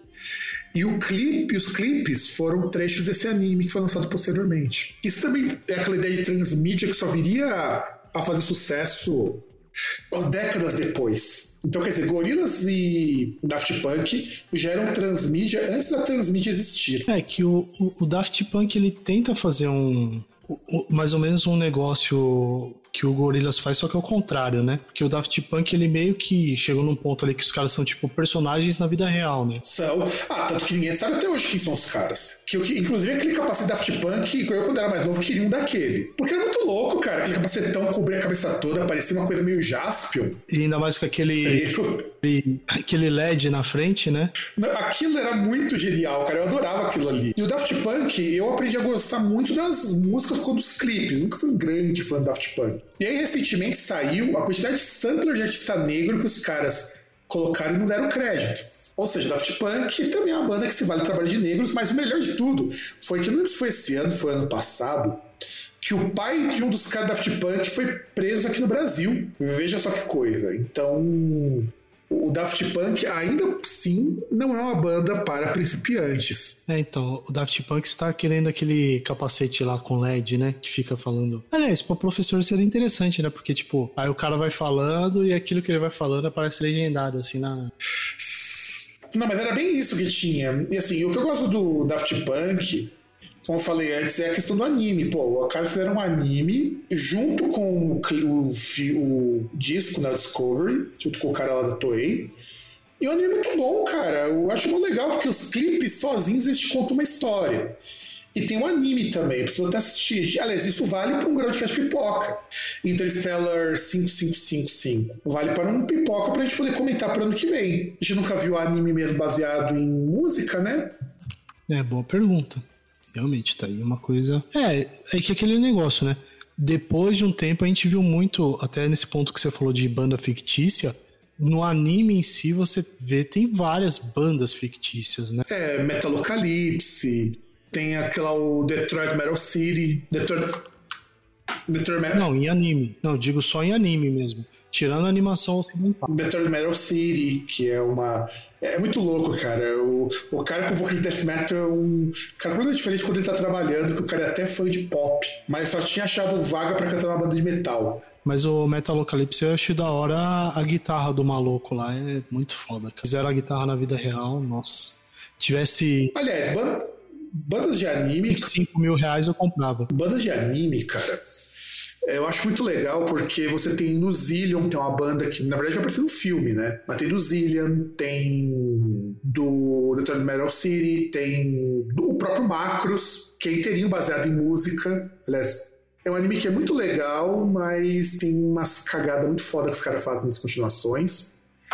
Mas é muito legal o conceito de música que pode mudar o mundo porque mexe com as emoções. Eu acho bem foda esse conceito do Macros. Tem. Agora tem até Netflix tem Netflix, não, é da Netflix, o, o Agretsuko, né? Que é uma moça que trabalha no escritório que de noite vai no karaokê e canta death metal. Essa coisa, e assim, de uma banda que não existe a banda, mas ela canta. Não, e tem o. Você tá esquecendo o maior fenômeno que tem nesse ponto, que é a Hatsune Miku. Hatsune no Miku, que na verdade é. Ela, ela é que na verdade dá corpo e imagem pro Vocaloid Aliás, Vocaloid é outra coisa também muito legal, porque se for falar de tecnologias da música, da evolução da música, a música que você não precisa nem de ninguém para cantar. E, cara, Vocaloid é um treco ruim de se programar, mano, pra cantar. Que bom, né? Porque pra... quanto mais difícil, melhor é o resultado. Geralmente é assim. É difícil, difícil se programar. Eu tentei uma vez usar o Vocaloid ele não reconhece direito quando você digita a palavra. Mas é interessante, o Vocaloid, se você souber programar direitinho, é que nem um grupo de post-rock japonês que eu curto muito, que é o World, and Girlfriend, né? Que eles fizeram uma música usando a Hatsune Miku. E ficou do caralho. Ele fala que seria a música do Apocalipse no século 22. É muito legal a música, muito legal. Do World and Girlfriend. E aí vamos agora para o mês de abril, porque esse programa, como eu falei para vocês, será longo, meus amigos, será longo. Posso, posso fazer um comentário antes de março, só para terminar? Que aí eu descobri a, a música em italiano, a outra que o Laconacoil tem, Without Fear, que tem dois, duas frases em inglês, né? Que durante o refrão e tá no Karma Code. Era só esse comentário. Aí começamos em abril com Run DMC com Crawl Royal, né? Foi o último disco deles, que o pessoal não curtiu muito. Na verdade, é o primeiro disco do. O último disco do Run DMC antes do grupo acabar, né? Que é uma pena. E é um disco que muita gente não curtiu, porque tinha mais participação que o Run DMC. E assim, não é disco ruim, não. Eu ouvi o disco do Run DMC, o Crawl Royal, eu achei muito legal. No entanto, a pessoa tá frustrada porque o Run DMC sempre foi uma banda de pequenas participações fora do Run DMC. E é pena que o grupo acabou, cara, de verdade. Eu acho que dos grupos que chegavam pro povo que não era do hip hop, tirando o Public Enemy, era uma das bandas mais legais nesse sentido. Sabotage lança o Poets and Madmen. Eu lembro que eu escutava Brasil 2000 lá o backstage quando eu soube desse disco. E é o último disco do Sabotage, antes da banda ficar 12 anos em ato que é quando o John Oliva, o, o John Oliva resolveu se dedicar a outros projetos dele porque o Sabotage só dava prejuízo. Você chegou a escutar o Poison Madman do Sabotage? Eu acho que o César é foda, porque você vê como o César escuta as mesmas coisas já mesma época. Quando ele era mais novo, Provavelmente isso estava da década de 60, porque era muito jovem para ele, uma coisa acima disso. E olha que Sabotage é banda bem daqueles metaleiros que cola em motoclube e, e bebe cerveja ruim. Ah, cara, mas você tem que ver que era uma coisa que, por exemplo, dificilmente domingo à noite eu tava ouvindo rádio, cara. 10 horas da noite. Ah, eu tava escutando mesmo que seja que acordar às 5 horas da manhã no dia seguinte. Mas eu tava escutando backstage porque era a única fonte que eu tinha que não me custava nada para conhecer música, principalmente metal. Eu e meu irmão, né? A gente pegava, minha mãe ficava lá no. Porque era uma coisa muito doida, né? Minha avó, eu levava junto com a minha avó. Minha avó se trancava no quarto dela. Minha mãe ficava no nosso quarto lá assistindo TV, né? Porque isso praticamente o único cômodo da casa que era nossa era o quarto. E eu e meu irmão a gente ia pra sala ouvir backstage bem baixinho pra não incomodar ninguém. Chegou uma época que a TV foi pra sala, e minha mãe ficava assistindo TV na sala, eu e meu irmão a gente pegava. É, eu não lembro se era um radinho se era uma coisa assim, e pegava pra ficar escutando backstage. Porque backstage era um programa que ajudou muito. Assim, Aí que eu falo para as pessoas o que, que o jovem do século XXI tem de vantagem que a gente não tinha. Você, caro ouvinte, você pode abrir o Spotify, mesmo gratuito, escutar uma música nova se você for bastante corajoso. Ou YouTube, coisa do tipo. Mas a gente precisava pegar atualização pela MTV, pela rádio, quando a gente tinha um programa específico. Inclusive, era muito legal porque o programa da Brasil 2000 começava depois do, do 89. Depois teve uma época que o, que o programa do 89 começava à meia-noite. E a gente muitas vezes, quando dava, emendava os programas. O 89 sempre era muito ruim. É, ainda mais pro André Goy apresentar o programa, ele falou Cryzen, quando falava apresentar o Crisium, e eu achei muito engraçado porque uma semana antes, eu e o Fernando a gente tinha assistido o especial lá da MTV, que falava do Crisium, né? Que eles tocaram lá, acho que seis músicas tocaram lá e era um Fúria Metal, e ele me chamou, nós somos o Crisium. E, e, eu, e eu acho muito legal, porque não sei se você chegou a ver a entrevista do Crisium, o Crisium falando, é, é, fala igual o Mano Brown, os caras do Crisium. Os caras são gaúchos, né? É, exato, falando, que aqui a gente é tudo uma família, é, o negócio nosso agora é metal, metal. É, parece muito Mano Brown falando, mano. É muito engraçado, é muito engraçado. E eu, eu, eu gostava muito. Eu conheci o Poison Madman justamente por conta disso. Eu conheci o Sabotage por causa daquela música deles, In the House of the Mountain King. Nossa. Que, aliás, eu comprei esse disco, disco Sabotage antes, mas depois, um pouco depois, quando eu comecei a ganhar um troco, e eu comprei, acho que o disco In the House of the Mountain King, acho que paguei 12 reais um disco, coisa assim. E é curioso que In the House of the Mountain King é uma música do Grieg, né, que é um compositor norueguês. E a música In the of the Mountain King, ela é tocada antes dessa música do Savatage com o nome de Prelude to Madness. Aí vai lá o John Oliva e banda tocando a música do Grieg. É igual o Halloween fazia com, acho que era Future World. Tá? Lembro que música que eles tocavam. Future World. E aí vamos para Janet Jackson, com All, All For You. Olha, Janet Jackson também entra uma coisa que foi muito tendência nesses anos 2000 até 2010. O quanto de cantora solo ganhou repercussão. Porque assim, o pop das boy bands tinha morrido já, tinha morrido. E nesse vácuo, você tinha muita banda feminina, que era muita banda feminina, muita moça solo, que já tinha uma carreira antes e começou a ganhar visibilidade a partir daqui. Britney Spears, que já, já tinha uma visibilidade do caralho. A Christina Aguilera. E as girl bands também estavam começando a decair também. É, Spice Girls tinha acabado, inclusive. Destiny's Child também. Destiny's Child, o... a banda lá da, da Lia também tinha acabado alguns anos antes. Então, o Pussycat Dolls estava indo pro vinagre, antes de virar marca. Então, assim, tinha muita banda feminina. E a Janet Jackson é uma pessoa que desse rolê é uma das mais antigas. Desse rolê dessas moças novinhas. no caso da Janet Jackson, muitas aspas. Porque a Janet Jackson, ela já era meio que impulsionada pelo sucesso do irmão dela. Não que ela dependesse... É, dos irmãos, né? Porque tinha o Jackson 5 e o Michael Jackson, né? E a Janet Jackson nunca foi colada com Michael Jackson em termos de sucesso, porque ela sempre foi independente, mas o nome pesa. Isso né, é inegável que deu uma força, mas ela nunca foi dependente disso. É bobagem o pessoal achar que ela dependia do Michael Jackson para isso. Tá muito longe disso. É, ela é o caso oposto do Thiago Leifert. É, exato, é o caso muito oposto do Leifert, que, que meteu essa do de que os nenhum filho foi privilegiado. É praticamente.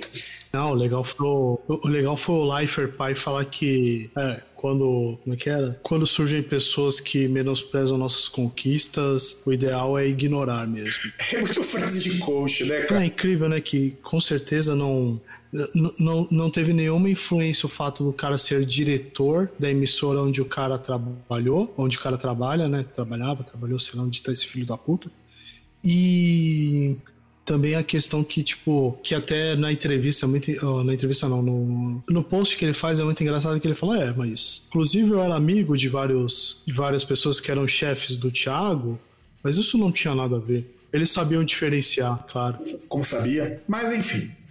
É, eu achei isso muito engraçado, de verdade, muito engraçado. E a gente, voltando pra Janet, então, ela sempre trilhou um caminho muito próprio. E, inclusive, ela fez collab com o irmão dela em algumas épocas. O que mostra assim, ela não é. Cara, eles têm um. Eles têm um single juntos, né? Que é Scream. Uhum. Mas a Janet Jackson sempre foi por um caminho muito fora do Michael Jackson. E o nome pesa, mas não era fundamental. Ela trilhou o próprio caminho com as, com as, próprias pernas, e isso é algo. Aliás, é interessante porque a gente nota que quanto da artista mulher precisa ser muito boa para conseguir algo relevante no mercado. Um, pro homem não, você pode ser um, um meia-bomba que os caras te dão porque você tem um piruzinho no meio das pernas e você se declara homem. É, ou porque ah, você é loirinho, bonitinho, né? Então pode. Exatamente, exatamente. E a Janet Jackson, uma mulher negra, tendo que levar um tendo que fazer algo para não parecer com o irmão, que já é muito difícil, e ela não parecia nada. O pop dela é um pop muito mais alinhado com as com o que rolava na época do que o Michael Jackson, que era um cara que criava tendências, né? É muito curioso isso, né, cara? O Michael Jackson criava tendências, a Janet Jackson não, ela se alinhava com o que tinha de bom e funcionava aquilo. Tanto que ela é considerada como um dos ícones da MTV. O antigo MTV Icon, que ela foi a primeira participante, por quê? Meio que a, o surgimento da MTV também tá coincide com o surgimento da carreira dela, solo. E ela é muito cara de MTV mesmo, ela é mais do que Michael Jackson.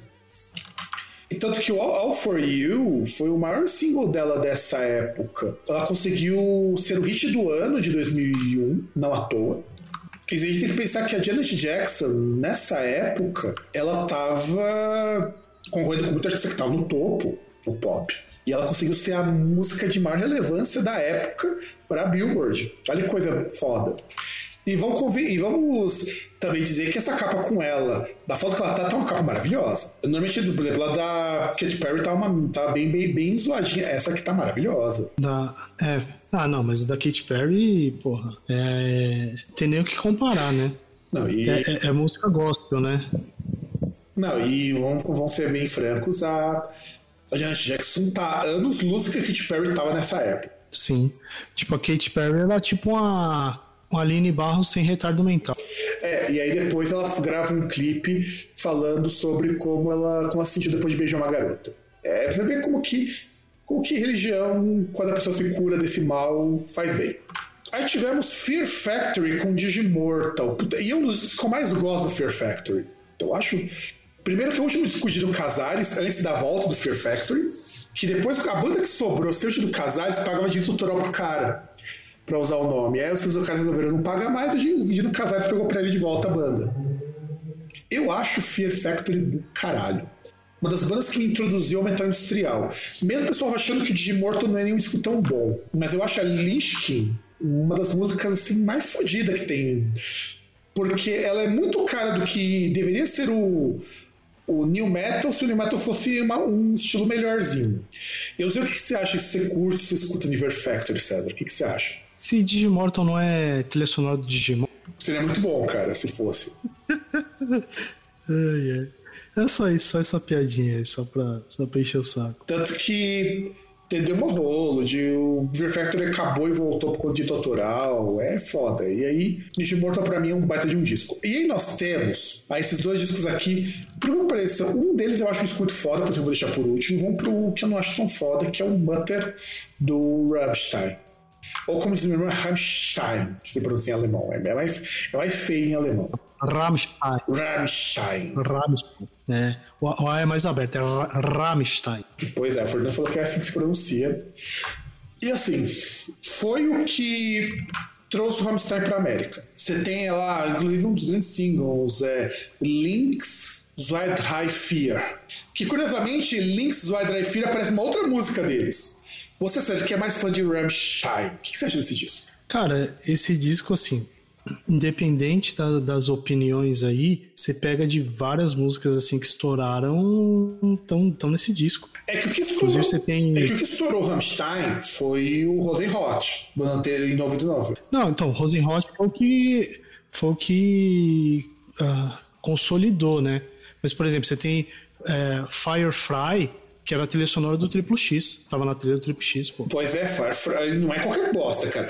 Filme, o filme, o filme é bosta, mas, pô, tá pegando um filme que foi blockbuster, cara. Não, é, e, e era um filme que o, o Vin Diesel foi fazer depois de dizer não pro Velozes Furiosos, que foi um puta de um sucesso, né? Que ele não quis fazer a continuação. Pois é, e assim, você tá pegando um filme com o Vin Diesel no topo, um puta de um blockbuster. Aí os caras chamam uma banda alemã que não canta em inglês. Filme de ação, que era uma coisa que na época tava lá estourando com retomada de Missão Impossível e outras coisas. Você tinha a questão ali que estava surgindo, acho que o, o a saga do Jason Bourne no Identidade Bob. Que, aliás, não é exatamente filme de ação, filme de ficção científica do caralho lá. Identidade Bourne, Minority Report. Não, então, mas, mas no caso do Identidade Bourne, tem a questão que, tipo assim, a pegada dele é muito a questão de filme de ação é que tem o fundo a parte da ficção científica, mas o que pega é a parte da ação. O Minority Report é muito mais ficção científica, aliás, quase que totalmente ficção científica. Não, e eu acho do caralho, mano. A trilogia dos, do, do, do Jason Bourne é maravilhosa. Porque é um filme de ação muito inteligente, cara. Eu acho curiosíssimo isso. Filme de ação, normalmente é só porrada, tiro e bomba e coisas do tipo. Mas não, lá é um filme inteligentíssimo. E com uma crítica social pesada, principalmente o último, do. Não lembro se é o Identidade Born, é uma coisa assim. Não vou lembrar o último qual que é. Ultimato Born. São filmes muito bons. Embora o Minority Report seja assim. O, o foda porque, mano, aquela ideia de você ser preso, porque alguém prevê que você vai cometer um crime, eu acho sensacional. E na verdade. Não, inclusive, isso é uma crítica foda ao sistema americano, né? Que os caras, eles tem muito preconceito com negro, essas coisas, porque os caras já olham e já vai cometer crime. E é uma crítica muito pesada, mas é muito bem colocada. Porque se a gente usasse uma tecnologia que prevê se a pessoa faz crime, é o que você tem hoje com um negócio de reconhecimento facial e essas coisas. É foda, é foda. É, reconhecimento é, reconhecimento facial, acho que mais, por exemplo, em questão de você focar a vigilância em alguém, né? Mas é o que o, mas não... mas é o que o Born fazia. Tanto que o, o Jason Bourne tem que, pro, tem que lutar o tempo todo para provar que ele não é criminoso. Aí depois ele descobre que o sistema é corrupto, que o sistema não funciona, igual o sistema nosso, o sistema dos Estados Unidos. Eu acho maravilhoso. E esse é o único filme dessa época, nos anos 2000, que eu acho que é muito mais interessante do que qualquer outro filme de ação. Triple X, o primeiro que eu assisti Triple X, eu achava o filme assim, é divertido pra você assistir se você não estiver querendo nada, nada de muito bom. Afinal de contas, nem sempre você merece melhor. Mas, cara, é aquele negócio. Qualquer filme de ação bom é assim. Você vai assistir porque, tipo, você vai ter umas cenas ali e tal, de emoção, coisa do tipo. E só. Você não pode assistir querendo pensar muito, por mais estranho que seja essa frase. Só o Identidade, só os, só os filmes da trilogia Borne que tem uma pegada, mas é a pegada de crítica social, ou mesmo o Clube da Luta, Mas porque o Clube da Luta tem camadas e camadas de coisas que você pode julgar daquilo ali. Não é. assim. Não, e também porque já é, já é derivado de uma obra ali anterior que já tinha essa, essa premissa, né? Porque. Não, não, porque é um filme assim como o, Clube da Luta, é um filme para hoje. Olha que coisa interessante. O Clube da Luta já criticava muitas décadas antes a questão da masculinidade tóxica. E ao mesmo tempo era uma crítica ao sistema capitalista, porque os caras furtavam coisas para poder manter o clube da luta. É foda, é foda. Eu acho que assim, quem se identifica lá com o cara, com o cara do clube da luta tem problemas mentais.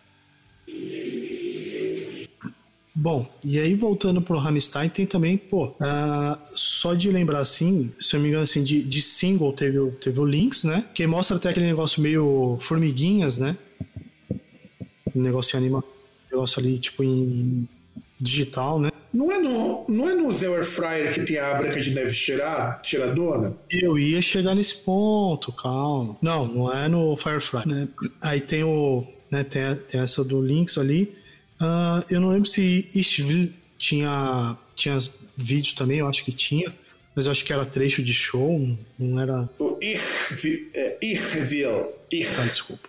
É, E eu descobri isso com um cara que foi na escola, falando que quando você tem CH é como se você enforcando um gato. Fala, Irville. E, e aí vem aquele ponto que você falou, que é Sony, que é aquela a melhor coisa que tem, que é tipo, é uma, é uma branca de neve, tipo, que basicamente é o que você vê agora, tipo, com, com packs e coisas do tipo, né?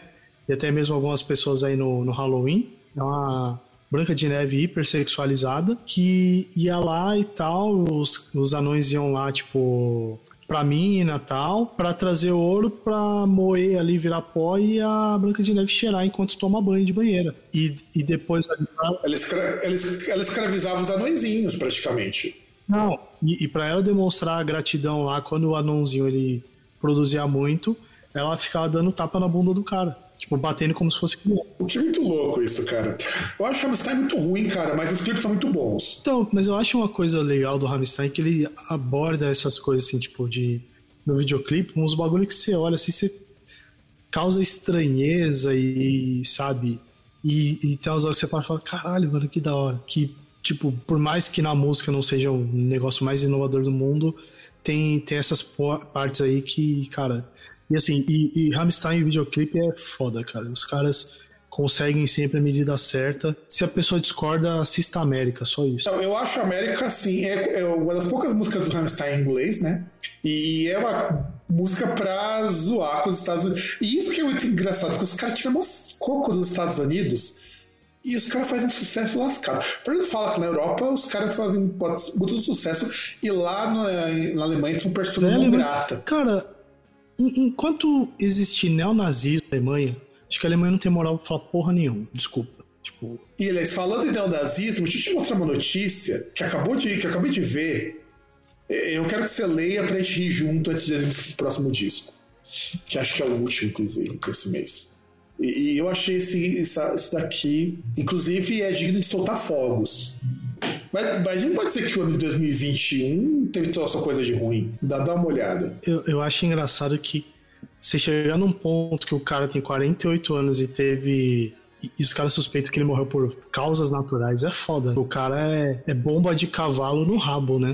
Positório. tre, tosse trembolona direto na veia do coração, da horta. Vai dizer que não- ah, se eu tivesse um espumante, estourava agora, inclusive.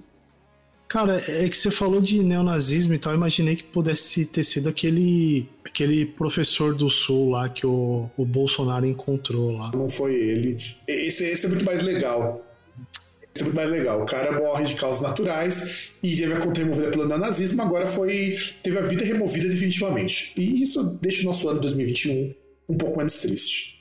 Ah, mas teve vários desses acontecimentos assim que foram interessantes. É que no geral foi muito, é, foi mais, é, foi- teve muito mais coisa negativa do que positiva, mas teve seus pontos positivos aí, Vamos lá. principalmente nas mortes. Arch Enemy Waves of Sin, que é o nosso último disco de abril. Primeiro disco do Angela Gossel no vocal, e que, assim, eu gosto pra caralho desse disco. Esse One Things of Rebellion, que que veio depois, eu acho esses discos do caralho. Por quê? Trouxe uma mulher cantando gutural. Não que a Angela fosse a primeira. As minas do Astarte já faziam isso. Mas eu acho muito foda, porque meio que esse disco incentivou um monte de meninas, que hoje são mulheres, a cantarem em banda de metal extremo. E um baita de um disco. Esse e o Wanted of Rebellion são dois puta discos do Ark Enemy. Pena que depois ficou uma banda chata para um caralho e nós já vimos isso. Inclusive, eu acho que o Waves of Sin, quando chegou assim pra empresa falar, puxa, vamos trazer uma mina cantando death metal. E ela vai cantar cultural. E a Burning Angel, eu acho que é uma das músicas mais sensacionais que tem. Claro que depois tem uma versão é, que foi reeditada com uns covers, como cover do Judas, cover do Iron Maiden, do Europe, mas eu acho assim, esse e o, e o Waves of Sin, junto com o Wanted of Rebellion, foi um, um baita de um, de um de, baita de uma jogada certeira do Ark Enemy, depois o Arcane ficou bem bosta. E, inclusive entrou no Rebellion de 2003 com uma das músicas mais legais do Arcane, que é a Diva Satânica. Desse disco aí, mas enfim. E você, César, você curte Arcane? Hum, Qual música? uma música. É, qual que é? Nemesis. É, eu acho que é desse disco a Nemesis. Se eu não me engano, Não. não, né? Cara, não lembro o nome. Alguma coisa eterna. Ah, o War Eternal. Puta, o War Eternal é um puta disco ruim, cara. Escuta esses dois, o Waves of... Não, War Eternal. Não, dos, é, Doomsday É, que é já o disco que já é um disco meia bomba, mas ainda dá pra escutar. Mas quando esses dois primeiros, esses dois discos, primeiros discos com a Angela, acho que você vai curtir bastante, cara. São discos bons. O problema é que depois os discos seguintes são cópia desses dois o tempo todo. Por isso que o Amott não foi chamado para Reino do Carcas. Porque ele veio tocando Carcas até não poder mais. Agora vamos maio. Maio, eu vou pegar assim, fora de ordem. Nós temos aqui Sun 41, All Killer No Filler. Eu lembro que Sun 41 é uma banda que eu detestava, detesto. E acho um lixo porque entra naquele new metal bem chumbrega. E esse disco, inclusive, fez sucesso pra caralho do Sun 41. Sun 41 tá naquele limbo entre o new metal e o rock alternativo. E, eu acho sempre uma banda muito ruim. De verdade. Cara, eu, cara eu, eu diria que o Son 41 ele tá mais próximo do pop punk, cara. Inclusive, entre outras coisas, é uma das bandas que entrava como trilha sonora de American Pie. Não lembro em qual disco. Sim, é porque eles eram uma banda mais pesadinha desses de pop punk. É, é que eram. É, então, e também até porque. questão de diferença, que os caras são do Canadá também. Mas eu nunca, nunca fui muito fã. E você, César, o que você acha do Sun 41? Ah, eu achei legalzinho, cara. Não, não vou falar que acho ruim, não. Você gosta de All Killers No Filler? Não, não é o disco que, que me apetece. Mas não posso falar. lança Exciter. De falar de Depeche Mode é assim. Exciter não tá muito longe de ser o disco favorito do Depeche Mode. Mas o Depeche Mode atingiu um nível de qualidade tão alto que o disco ruim dos caras é bom. é Eu acho triste isso, cara. O Depeche Mode, assim, tem discos que são ruins? Tem. O Exciter é um deles. Eu não gosto dos Exciter tanto quanto os outros. Mas não é um disco ruim como um todo. O disco ruim deles é o disco bom de muitas bandas. Eu acho triste isso. E Exciter foi lançado em 2001 e conseguiu vender 115 mil cópias na primeira semana nos Estados Unidos. Inclusive, ele estreou nos Estados Unidos antes do Reino Unido. E em 2006, Exciter já tinha vendido quase 500 mil cópias e e 50 mil só no Canadá. Como eu falei, é favorito. É um disco que pra mim não é tão bom, mas não é um disco ruim. E mesmo os discos ruins do Depeche, Depeche Mode é assim. Discos ruins do Depeche Mode são discos bons de outros artistas. Eu acho foda isso, cara. Mas por quê? O processo de, de criação do, Go- do Martin Gore é, é pesado, né, cara? A gente já falou do Violator, que é um puta disco. O disco depois do Violator é legal pra caralho. O depois desse disco do Violator também é legal. E depois tem o Exciter, que é um disco bom. E aí que isso que é foda. Um disco bom, a gente acha que é um disco ruim. É, é tipo aquele. O, o Depeche Mode é tipo. É meio Cristiano Ronaldo e Lionel Messi, né? Tipo, é aquele negócio. O cara chega lá, ele faz 40 gols numa temporada, dá 30 assistências, e aí fala, ah, a temporada foi ruim. Pois é, é bem por aí. Bem por aí. Depeche Mode é bem por aí. O disco ruim do Depeche Mode não é um disco ruim, mas é ruim comparado com outras coisas muito boas que lançaram. É que assim, você lança o, o Music for the Masses, Black Celebration e o Violator, você não vai lançar mais nada. A diferença é que, do contrário de um Rolling Stones da vida, o Depeche Mode percebe que a música muda e vai se atualizando também. Isso que eu admiro muito do Depeche Mode. É, não dá pra acertar sempre. Não dá pra acertar sempre. Mas o erro do Depeche Mode é muito superior a muito acerto de artistas mesmo grandes. Eu acho foda. Eu, particularmente, acho muito foda isso. Megadeth, a nossa banda favorita. World is a Hero, o primeiro disco depois que o, o Dave Mustaine e o Martin Freeman tiveram uma briga de casal. E o Mustaine fica o tempo todo falando volta Marte e o Marte no Japão não quer nem saber. Porque lá no Japão o Martin Friedman é, é o cara que ele é visto como um deus. no Megadeth ele é só muito contratado. Então, acho que isso explica muita coisa. Inclusive, o Martin Friedman gravou a trilha para um anime que tem no Netflix. Eu não vou lembrar agora o nome, sei que é um anime bem ruim, inclusive. Quer dizer, não é que ele é ruim.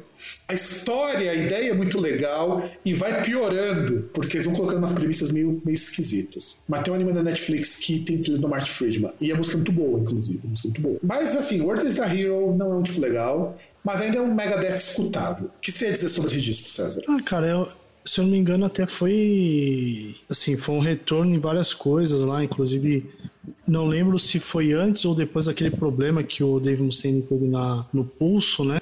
Foi antes, foi bem antes. Porque ele, porque ele teve um problema grave lá que ele precisou parar de tocar, achou que nunca mais ia voltar a tocar, né? Mas aí conseguiu se recuperar e voltou. Tipo, ele tem o, o Alpitrelli na guitarra que, tipo, não, não é um guitarrista ruim, né? É, era um guitarrista interessante, assim, tipo, tinha uma. Até uma coisa interessante que você ouve assim no disco é que ele não queria soar como Marty Friedman, que já é um, uma, uma, coisa boa, né? Um cara que chega assim para substituir um cara que é histórico, ele não, não tenta emular aquilo que o cara fazia. E, e tem umas músicas legais esse dia. Eu gosto muito de Motorcycle. Eu acho Motorcycle uma das músicas mais legais do Megadeth dessa fase pós-Marty Friedman. O, o, o pior é que o videoclipe é um negócio que é meio vergonha alheia, né? Porque tem as minas de roupa curta dançando no bar, né? Não, e elas dançam quando vai cantar aquele Moro, Psycho, e vai pra menina rebolando. Eu acho muito tosco parece... clipe. O, o, o Motorcycle, ele me parece que tipo, meio que foi o bem sucedido daquilo que eles tentaram fazer com com Crush, que tipo, que é meio que uma música de, de, de arena, sabe? De tocar quando, sei lá, um time vai entrar no campo ou um lutador ali vai entrar, sabe? Música tema de um lutador. Mas aí eu vou falar uma polêmica, cara. Eu acho Crush uma das músicas mais legais do Megadeth.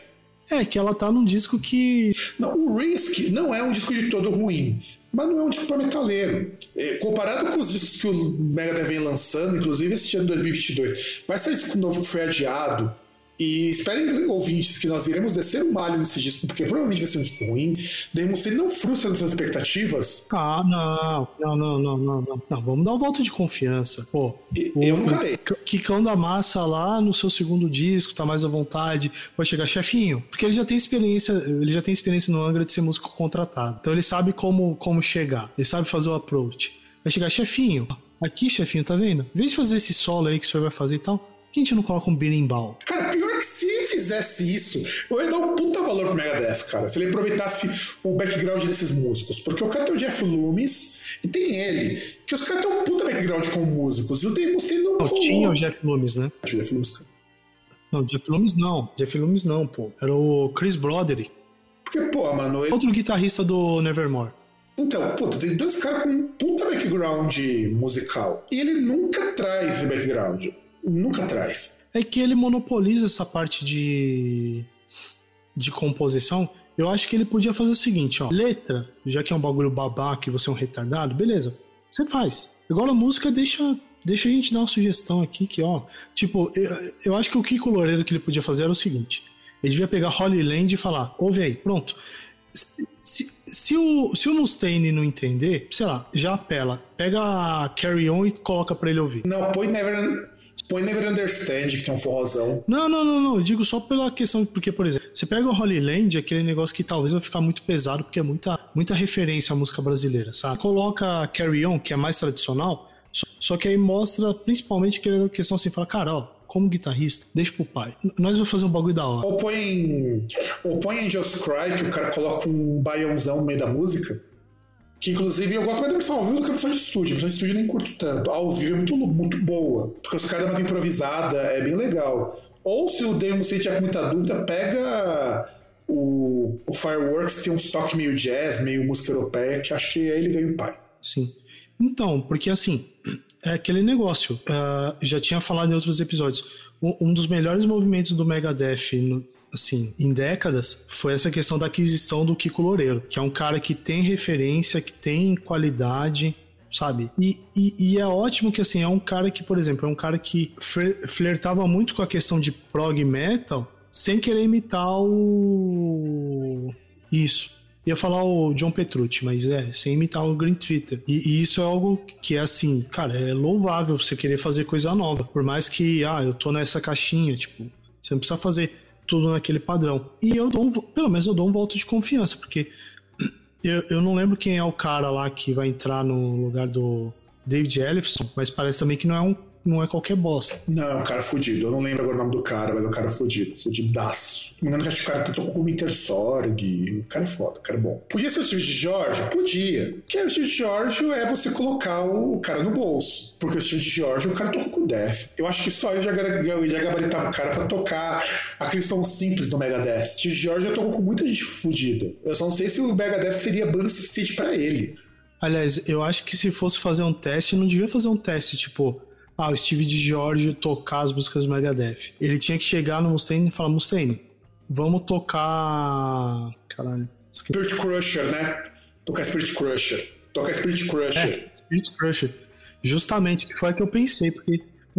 Vamos lá, Mustaine, toque e canta aí, vamos lá, Spirit Crusher, vamos lá. Eu só, eu só, só, só comi no baixo, que é um baixo fudido. Não, e, e, e, e o pior é que, se você for pensar, é uma música que combinaria com o vocal dele. É que Spirit Crusher eu acho que pro Dave Mustaine seria muito. Pior se ele fosse The Philosopher, que o cara troca de nome no meio da música.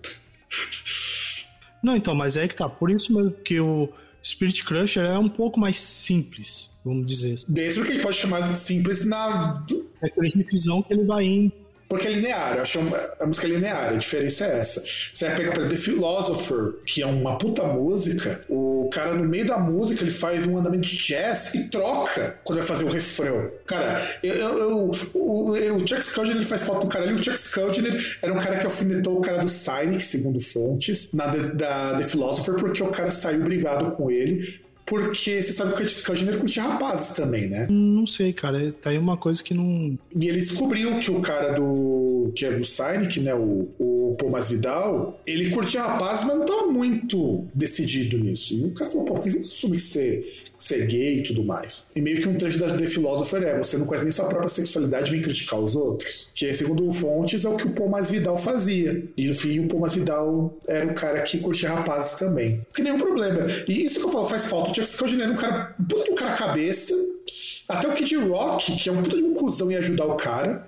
Você como tinha que era foda. E morreu quando conseguiram o dinheiro para o tratamento dele. Pois é, e, e, é um cara que, porra, se ele tivesse. Se ele tivesse, sei lá, sobrevivido tal, a essa, essa doença, cara, nossa, teria feito contribuições assim fora de série. E provavelmente não seria um cara reacionário. Afinal de contas, em, em, depois dos anos 90, ele no death metal já criticava de forma consciente a doutrinação evangélica via televisão. Não que o Black Sabbath não tivesse feito isso antes, cara. Black Sabbath fez Foot Crimes, não, mas ele, mas ele fez. Não, então, mas ele fez um negócio. Não que o Black Sabbath não tivesse feito isso antes, cara. Na cara, né? Tipo, ele, ele colocou nome, endereço, CEP, CPF, colocou tudo ali. Mas é. E, inclusive, uma das coisas que preciso fazer é comprar uma camiseta do Spiritual Healing. Que eu acho isso muito icônico. E depois de, do Mequetrefe, né? Temos. Cara, eu acho esse disco do caralho. Provavelmente você não curte porque você só escuta as mesmas coisas. Lateralos do Tool. Mano, esse é um disco. Aliás, Tool é uma banda brisada. O, o cara lá do Tool, ele tem uma banda de música normal, que é o Perfect Circle, mas o Lateralos é, é um disco de cara que tá fumando. Tá fumando pendrive com, com maconha, cara. Porque, olha. Primeiro que escuto todo torto, né? Nenhuma escala é padrão. Mas o cara resolveu, ah, foda-se a escala. Tocar do jeito que dá. E é só que é um disco que é acessível pra cacete, mano. Você tem que imaginar, tu consegue em cada lançamento estar no meio do grupo pop. Lateralos não foi diferente. Lateralos, quando foi lançado, ele já começou em primeiro lugar no Billboard de 200. Cara, que banda de rock consegue isso? Toma hoje, que banda de rock em 2001 estreou em primeiro lugar na Billboard de 200? Lá, pra vocês terem uma ideia. Pra você ver como que Tool foda. Tool toca uma música muito bizarra, músicas longas que não tocam em rádio, e o cara consegue vender mais que banda de pop numa primeira semana. Porra, isso mostra que o problema não é a música ser complexa, o problema é o acesso. A música do Tool não é fácil. Você chegou a ouvir a música do Tool, César? Tá vendo? É, o César é o cara que fala que você escuta as coisas. Escuta o Tool. Eu recomendo. Talvez não o Lateralos, porque eu acho que o Lateralos, eu acho que o Enigma é mais fácil de escutar. Que você veio antes. Lateralos é um disco meio difícil de engolir. Lembra muito Nails, inclusive, a proposta do disco. E os caras tocam um som hiper complexo. Porque, em termos de escala musical, ele mandou, ele mandou para cada chapéu. Ah, tem o cara utiliza o. Tem música que o cara utiliza, e antes de escolher do Lateralos, que ele utiliza o, a sequência de Fibonacci para. Então tem uma notação padrão. Ele usa a sequência de Fibonacci, inspirada por sua vez no pessoal da música concreta. E isso consegue vender mais que disco pop. Eu te pergunto, o problema dos, discos de progressivo é o fato discos serem difíceis? Então, mas é aí que tá. É que a questão da dificuldade depende qual é a dificuldade, né? Porque, assim, pode ser que o disco ele seja difícil porque ele precisa de referência demais do ouvinte para ele conseguir assimilar. Isso, isso torna ele menos acessível. Ou a dificuldade de acesso mesmo. O cara chegar, tipo, ah, porra, não, não vai tocar em rádio, não, você não vai achar em lugar nenhum e tal, sabe? São, são, são várias coisas que, que vão influenciar nessa questão de, do disco ser difícil ou não.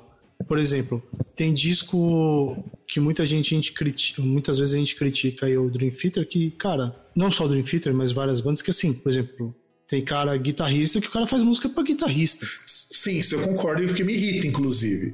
Ó, ó, só, ó, só pra você sentir o drama de como que esse disco. Esse disco, em 2010, que foi quando tem aqui da contabilização, ele conseguiu vender 2 milhões e 600 mil cópias só nos Estados Unidos. Porra, bicho. Nós estamos falando de um mercado que só consome pop descartável. Como que um disco que faz referência a Fibonacci, que é da área da computação, inclusive, como vocês vendem pra caralho? sem divulgação que banda pop tem, sem tocar em rádio, sem os videoclipes passar em horário pop, como que vende? É, boa pergunta. Onde vivem? Em que se alimentam? Quando o Tool lançou em 2019 o disco novo, quando a banda voltou, os caras venderam mais que a Taylor Swift. Aí eu olho pra isso daí e falo, gente, será que o pessoal de música pop não tem algum problema de divulgar essas coisas? Porque tu, tá certo, tu tem nome, mas tem nome fazendo coisas extremamente tortas, cara. Tudo bem, segundo uma matéria que eu li, o Tool tornou prog rock e prog metal acessíveis. Só que a música não é tão acessível assim, a música é complicada pra cacete. Não, então, mas é a questão de, assim, acessibilidade é, é aquele negócio. Tipo, uma, uma coisa é a música ela ser complexa para tocar, outra é complexa para você compreender. Que é, que é aquele ponto que a gente fala também do tricô. Que é, que é uma música que ela é complexa para tocar, mas muitas vezes você ouve e parece música pop, por mais que não tenha um formato de música pop. Não, você quer ver como que o negócio é foda? Tem uma música do, desse disco aí, a própria música Lateralos, que ela é feita em sequência de Fibonacci, né? A sequência de Fibonacci, para quem não conhece, é feita em 0 e 1. Um. E o que, que ele faz? Ele pega as sílabas das letras, das palavras que ele vai cantar, e com as sílabas ele monta uma sequência de Fibonacci. Porra, bicho! Sabe? Mas isso aqui pra cabeça, esse cara tem que ser muito nerdão pra fazer isso. E detalhe que ele tem que acompanhar o instrumental. Então, mas aí que tá. Provavelmente você chega num ponto que ele é muito mais complicado pra você explicar do que pra ouvir. É, mas é, o Tu é isso. Ele é muito complicado pra você explicar o que é a música do Tu. Mas não ouvi, não. E ouve. Mas aí tá o grande ponto, é que ser complicado para explicar não interessa. Se ele não, é, não for complicado para ouvir. Porque é igual aquele negócio lá, aquele, aquele meme que eu mandei para você. Você vai lembrar que eu, tem lá no Instagram, que é um negócio que é icônico, assim, que você vê. Tem um, um cara lá que, tipo, tá o cara com a namorada, aí toca sua guitarra de 24 trastes, não sei o que, microafinação e os caralho. Aí ele começa a tocar a escala lá e começa. E tapping, não sei o que, não sei o que lá, o bagulho super foda, né? Aí beleza. Aí ele vai lá, para Aí a namorada dele pega no braço dele e fala, não. Aí vira lá, ele começa a tocar o Wonderwall, e a menina se empolga, ah, não sei o que e tal. E, e é justamente isso, cara, porque assim, uh, não precisa ser complicado para consumir, para você ouvir, tá ligado? E, tipo... Quer dizer que o complicado não tem espaço, um espaço bom se não for bem construído. Pô. Sim, e sem contar o seguinte, dá pra você fazer um folk que é complicado, por exemplo, no caso de Wonderwall é basicamente isso. É um folk que é um pouco mais complicado para tocar, mas é simplório, é, é voz, violão ali e tal. alguns, algumas coisinhas eletrônicas ali no meio bem, bem discretas, sabe? E você não precisa ser o, o nerdola. Sim.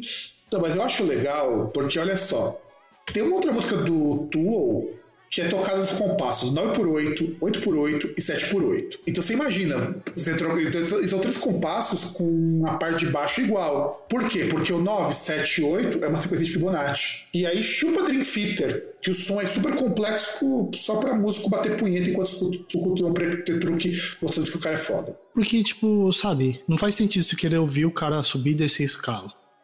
Não, o cara fala, ou o cara faz assim, ah, eu, um cara toca a escala do outro, como acontece no octavário, que vão mudando as é, escalas. Porque assim, o, o, octavário tem uma coisa assim que, assim, falando, teoricamente ela é interessante, porque o octavário, ele tem toda aquela ideia de ser um ciclo, né? Então, por exemplo, a primeira música é em dó, a segunda em ré, e aí vai indo. E ela vai indo numa sequência ali, por exemplo, num, num certo campo harmônico ali, até no final chegar no dó de novo. Então, assim, você tem umas coisas que. Você tem ideias que quando você ouve, elas são interessantes. Só que, tipo, chega num ponto ali que é só música pro cara mostrar: olha, eu sou foda, eu sei tocar muito bem porque eu sou foda. É, por isso que eu acho que o Lateralus é um baita de um disco. Porque o cara transporta conceitos que são complexos. A coisa de Fibonacci não é uma coisa fácil de você demonstrar. O conceito dele é relativamente simples. Mas montar uma sequência de Fibonacci não é fácil. E é a base da computação, de boa parte da computação é na sequência de Fibonacci. A computação usa muito isso, e eu acho o lateral um puta disco. Embora, para escutar o Enigma seja mais fácil, eu acho o Enigma muito mais tranquilo. E aí vamos ter After Forever com Decipher, que é o segundo álbum do After Forever. E assim, eu falo que After Forever é aquela banda que anos 2000 geral curtia, mas nem era tão boa assim. Musicalmente, After Forever era muito parecidinho com outras bandas que estavam no, no mesmo nicho. Tristânia e coisas do tipo. Inclusive, Tristânia é muito melhor do que, do After Forever. Ah, mas era diferente. Você tem a Floriansen lá, ela é uma gigante, parece um, um pé grande, porra. Não, o pior é que assim, a Floriansen nem era tão boa vocalista o pessoal da After Forever nem era tão bom. Inclusive, um dos caras saiu uma tão épica, o Mark Jansen. E assim, eu particularmente eu era, muito After Forever, porque era um som que tinha uma coisa que eu sempre me incomodava nas bandas cover clone do, do, do of Tragedy. Era uma banda que não tinha orquestra. E isso, para mim, sempre ganhou muito ponto. Eu acho que Cypher é um baita de um disco porque é aquilo que o Tristania fazia, é aquilo que o Macbeth fazia, mas sem orquestra. Era heavy metal por heavy metal mesmo. Isso para mim tinha um ponto positivo. Não que não tivesse eventualmente uma coisinha aqui ali sinfônico, mas não era uma banda sinfônica como o Tristânia. Inclusive o Tristânia estava lançando essa época o World of Glass depois que o Morten Valente saiu, porque foi expulso da própria banda porque o cara não podia inclusão. E nem é meu favorito World of Glass. World of Glass ainda acho que é um disco bem mais ou menos. Eu acho o Beyond the Veil bem melhor nessa quesito. Mas eu gostava do After Forever, de verdade, eu gostava, mas After Forever é a banda mais ou menos que todo mundo curtia, porque tinha uma mulher no vocal junto com o cara fazendo cultural. Embora tenha uma versão de Who Live Forever que é de lascar, cara, é boa pra cacete. Não, e, e, o pior é que, por exemplo, se você pega a versão no Spotify que tem atualmente, tem duas versões, versões do Who Wants to Live Forever. Uma delas com o Aaron Lucasen também. Que já é um... Também. Inclusive tem umas orquestrações no meio, essa versão, se eu não me engano. Mas, mas as duas versões são muito boas. Olha, sem o Mar, o Lucas cantando já era uma versão muito foda. Porque é a Florian sem ter um trabalho vocal que ela não tinha no resto do disco do After Forever. Também porque pra você segurar um Fred Mercury, você tem que ser bom. E ela, e ela não faz feio, não. Eu acho que é a melhor versão que eu já escutei de Once Live Forever de cover. Tem outros covers que a gente acha por aí, mas acho que essa é a melhor versão que eu escutei. Escutei no Brasil 2000, inclusive, lá no backstage. Eu e meu irmão, a gente tinha ficado assustado de quão boa ela era. Porque ela respeita a versão original e não é igual a versão original ao mesmo tempo, que para mim já é muito, um ponto super positivo. Lembra, você tá tentando cantar a música do Fred Mercury. Uma música com o vocal do Fred Mercury no auge. Que, mano, o Hustler Forever é uma música muito muito sombria, não é uma música baixo astral, é curioso isso. É sombria pra cacete, mas não é uma música triste. É uma música épica, um cara de filme mesmo. Que só tinha conseguido. De filme, né? É que só tinham conseguido algo, na verdade não é em trilha. Ela vai aparecer na trilha depois, mas ela foi inspirada no Highlander. A Kind of Magic é a trilha do Highlander, mas a Road to Live Forever não, ela é inspirada no, no filme e depois, acho que foi no Highlander 3 que incluíram essa música, to Live Forever. Mas é maravilhosa. Que faz todo sentido. Não, eu acho que ela é uma trilha perfeita. Inclusive, tá vindo um futuro remake de Highlander aí. Eu espero que vai ser tão ruim quanto o original. É, vamos ver como é que vai ser. Não, porque né? vamos ser sinceros, gente. Quem cur... Highlander, se você for assistir hoje, hoje, você vai parar na metade e vai achar um lixo. O primeiro. Não, sim, porque si- sim, tem coisas ali que hoje em dia não são do jeito, não são daquele jeito. E é um filme muito. Você percebe que tem aquele envelhecimento que foi igual ao leite, não igual ao vinho, sabe? É complicado, isso é complicado. O 2 nem se fala, o 2 eu assisto pela galhofa, porque ele é muito engraçado, que se passa no futuro. E o 3, ele é bom pra assistir hoje, porque ele tem aquilo que falta no 1. Só que ele não é um filme tão bom quanto o primeiro, nesse sentido. É, é bizarro imaginar isso. O 3 tem todos os elementos que fazem tem muito sentido serem usados hoje, mas como filme ele não é tão bom assim. Mas e você, Sérgio, o que que você achava de After Forever? Cara, eu gosto de After Forever, não é gostava, não é no passado. E- esse disco tem algumas das melhores músicas do After, da banda, inclusive. Tem essa versão de Who Wants to Live Forever que sem sem Na verdade, ela, não- ela não é desse disco, ela aparece como bônus em algumas versões. Ela é de um single, que é o próprio What's Live Forever. Eu acho assim, esse disco muito legal. Eu gosto desse disco, mas entra naquilo. After Forever não é uma banda excelente. Tá muito longe disso. Cara, mas mas é aquele negócio, a banda ela não precisa ser excelente. Ela só precisa tentar fazer uma música mais ou menos boa. É que é o que eu fazia, uma música mais ou menos boa. Mas o After Forever se destacava ainda porque não era uma banda de orquestra. Então, Isso eu acho é um ponto super positivo pra eles. É, é que aquele negócio, se você for comparar, ela tem alguns elementos daquilo que tava fazendo moda na época, mas não tinha todos. É. Porque ela tinha a, a- a vocalista soprano, lá tal, vocalista lírica, o cara fazendo gutural, mas não tinha a orquestra. Por exemplo, você pega o Ark Enemy, o Ark Enemy tinha uma mulher no vocal, você olha e fala, porra, essa loirinha aí, o que, que ela vai fazer? Aí ela chega lá, e, tipo, aí o cara que tava questionando de repente tá se cagando todo, falando, caralho, o que que é isso? Essa mina tem mais bagos que eu. E no fim é uma escrota do caralho de Lagosso, mas tudo bem. É uma escrota do caralho. Aí temos o disco que eu acho que é o melhor disco desse mês, que é o Destiny Child com Survivor. Que também, mais uma vez, uma foto maravilhosa das três integrantes. Temos que salientar isso. Ape- Apesar da Beyoncé com seu cabelinho de miojo, né? É isso que eu acho triste, cara, porque a Beyoncé foi alisando cada vez mais cabelo. Não, mas o, o pior é que ela tá com o cabelo é, encaracolado, só que ela tá com aquele vermelho água de salsicha, né? Pois é. Mas ainda assim, é, é assim. Eu, Nesse Child eu achava interessante, não que a Beyoncé não tivesse conseguido algo fudido em termos de produção depois, mas Destiny Child era uma daquelas coisas de, de girl groups que a gente já falou num programa sobre boy bands, que funcionava de um jeito muito melhor do que o funcionava com as Spice Girls. Primeiro, tem uma coisa que pega muito nesses grupos de pessoas negras, isso, isso a gente até falou no- nas boy bands, né? Quando a gente falou do Two Life Crew e tudo mais, que é autenticidade. Isso pesa para bandas com negros. Não tem personagem. Não, não né, tem cara? são elas ali. Mesmo que elas sejam estereótipos, o que é ok, mas elas não são personagens, sabe? Você pega a Janet Jackson, que nós já comentamos, você pega as cantoras latinas, que nós já comentamos. Nenhuma delas era personagem, que nem no caso de boy band. Tanto que, por exemplo, se você for pegar a, a Cristina Aguilera e a Britney Spears, elas alcançaram um patamar muito maior depois que elas deixaram de ser personagem. Porque essa autenticidade sempre foi questionada no pop.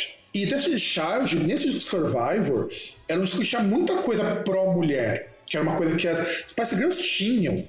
Mas era sempre daquela coisa de fofa, meiga. Não, Destiny Child, como boas musicistas negras, tem uma música chamada Independent Woman. Eu acho que isso já, já coloca muito acima da as Spice Girls. né? Já fala, ó, mulher independente. Ó, a mensagem que elas deixam.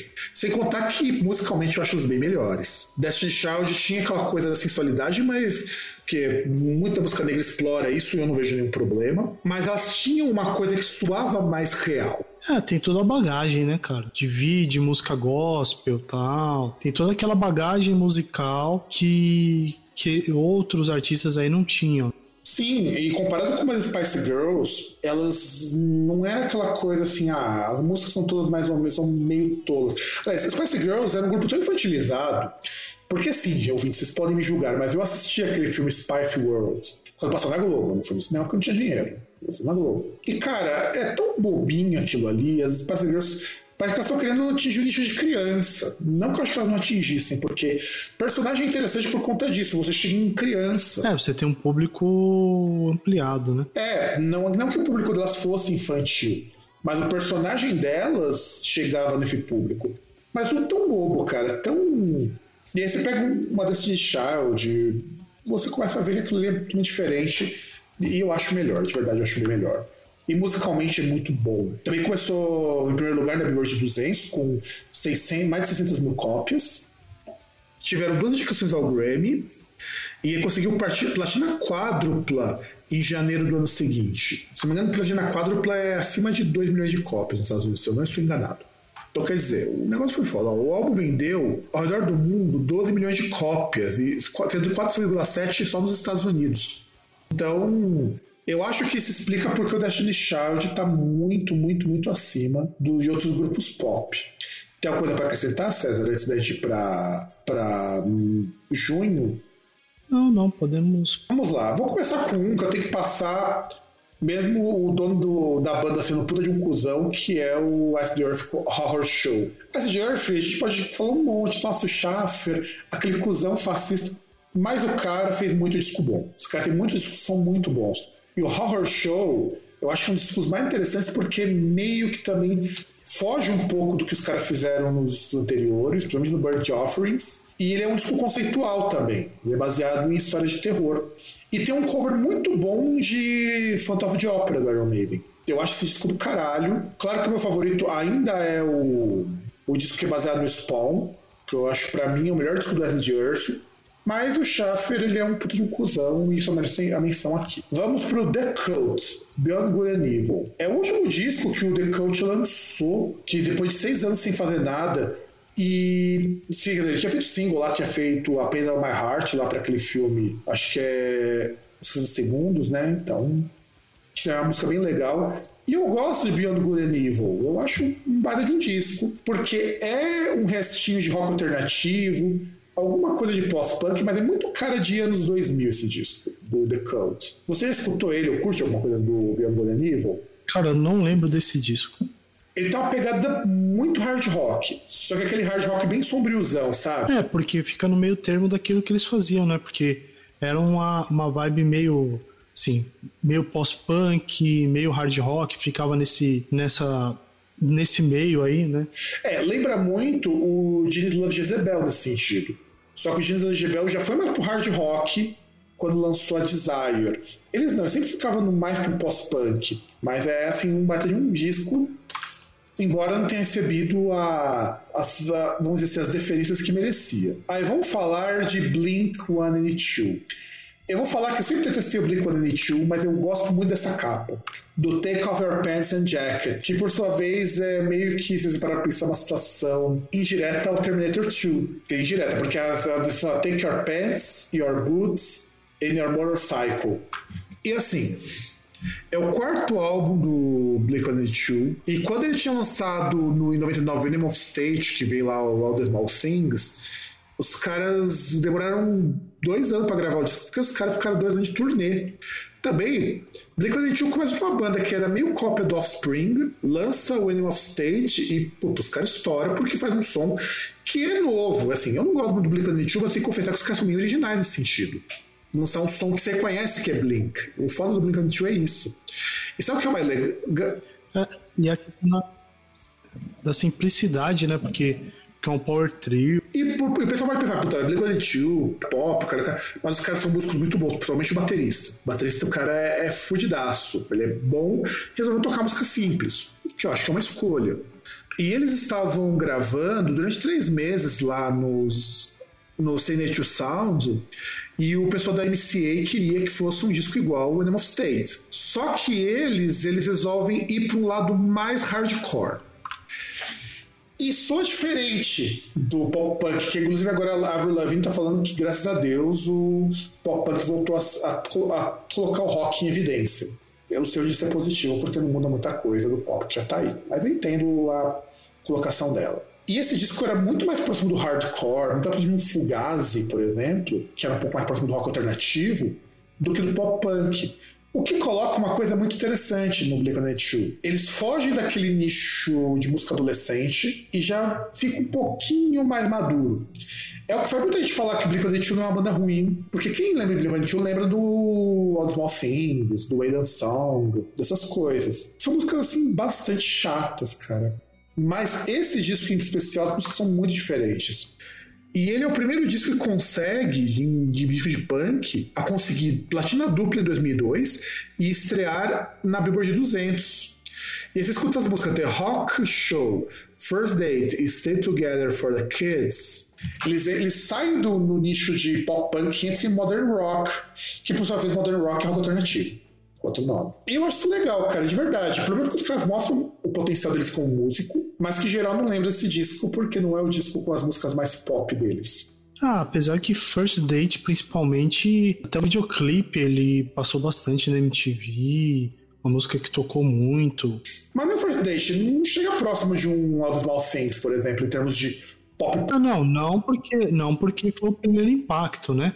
E, e, e, até o interessante também que como o Blink ele aproveitava dessa parte do videoclipe de não ser apenas ah, os caras ali tocando, os caras ali, a imagem dos caras enquanto a música vai tocando no fundo. Que eles montavam a historinha, tipo um negócio meio galhofa tal. Era um negócio interessante. E aí chegamos no último disco que eu te comentar em junho, que é a Alicia Keys, com songs em A minor.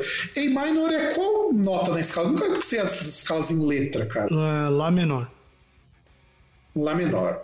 Então, songs em A minor é canções em, A, em Lá menor. Lembrando que escalas menores na música são escalas mais sombrias. Eu descobri isso recentemente, cara, eu não sabia. Eu tava procurando.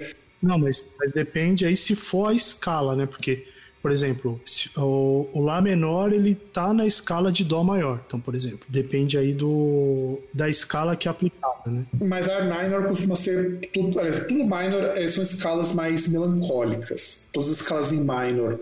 Embora C minor, para mim, só mais melancólico do que a minor. Só bem, bem, bem mais. E aí você tem, quando a Alicia Keys ela esse disco saiu em 2001, mas ela começou a escrever em, 2000, em 95 e ia gravar o álbum em 98, então é o primeiro álbum dela. Eu acho curioso porque a Alicia Keys, eu sempre achei no começo que ela sempre pertencesse ao segundo escalão do pop. Mas a Alicia Keys entra no mesmo grupo lá do Destiny Child, de outras cantoras que não eram brancas. Ela tem autenticidade. É curioso imaginar isso, porque a questão de autenticidade pesa muito para quem não é branco. Porque se alguém olhar pra você e falar que ela é branca, se dá um tiro, gente, por favor. Pior, né? Que é capaz de ter negro que vai, que vai falar que ela não é negra. Pior que vai ter mesmo. E o mais foda é que a Alicia Keys, ela tem formação música clássica. Ela é pianista. O que traz mais autenticidade para isso, porque foi ela que compôs as músicas. O que pega muito para os artistas negros, o que faz eles. Isso é cobrado até dos próprios fãs.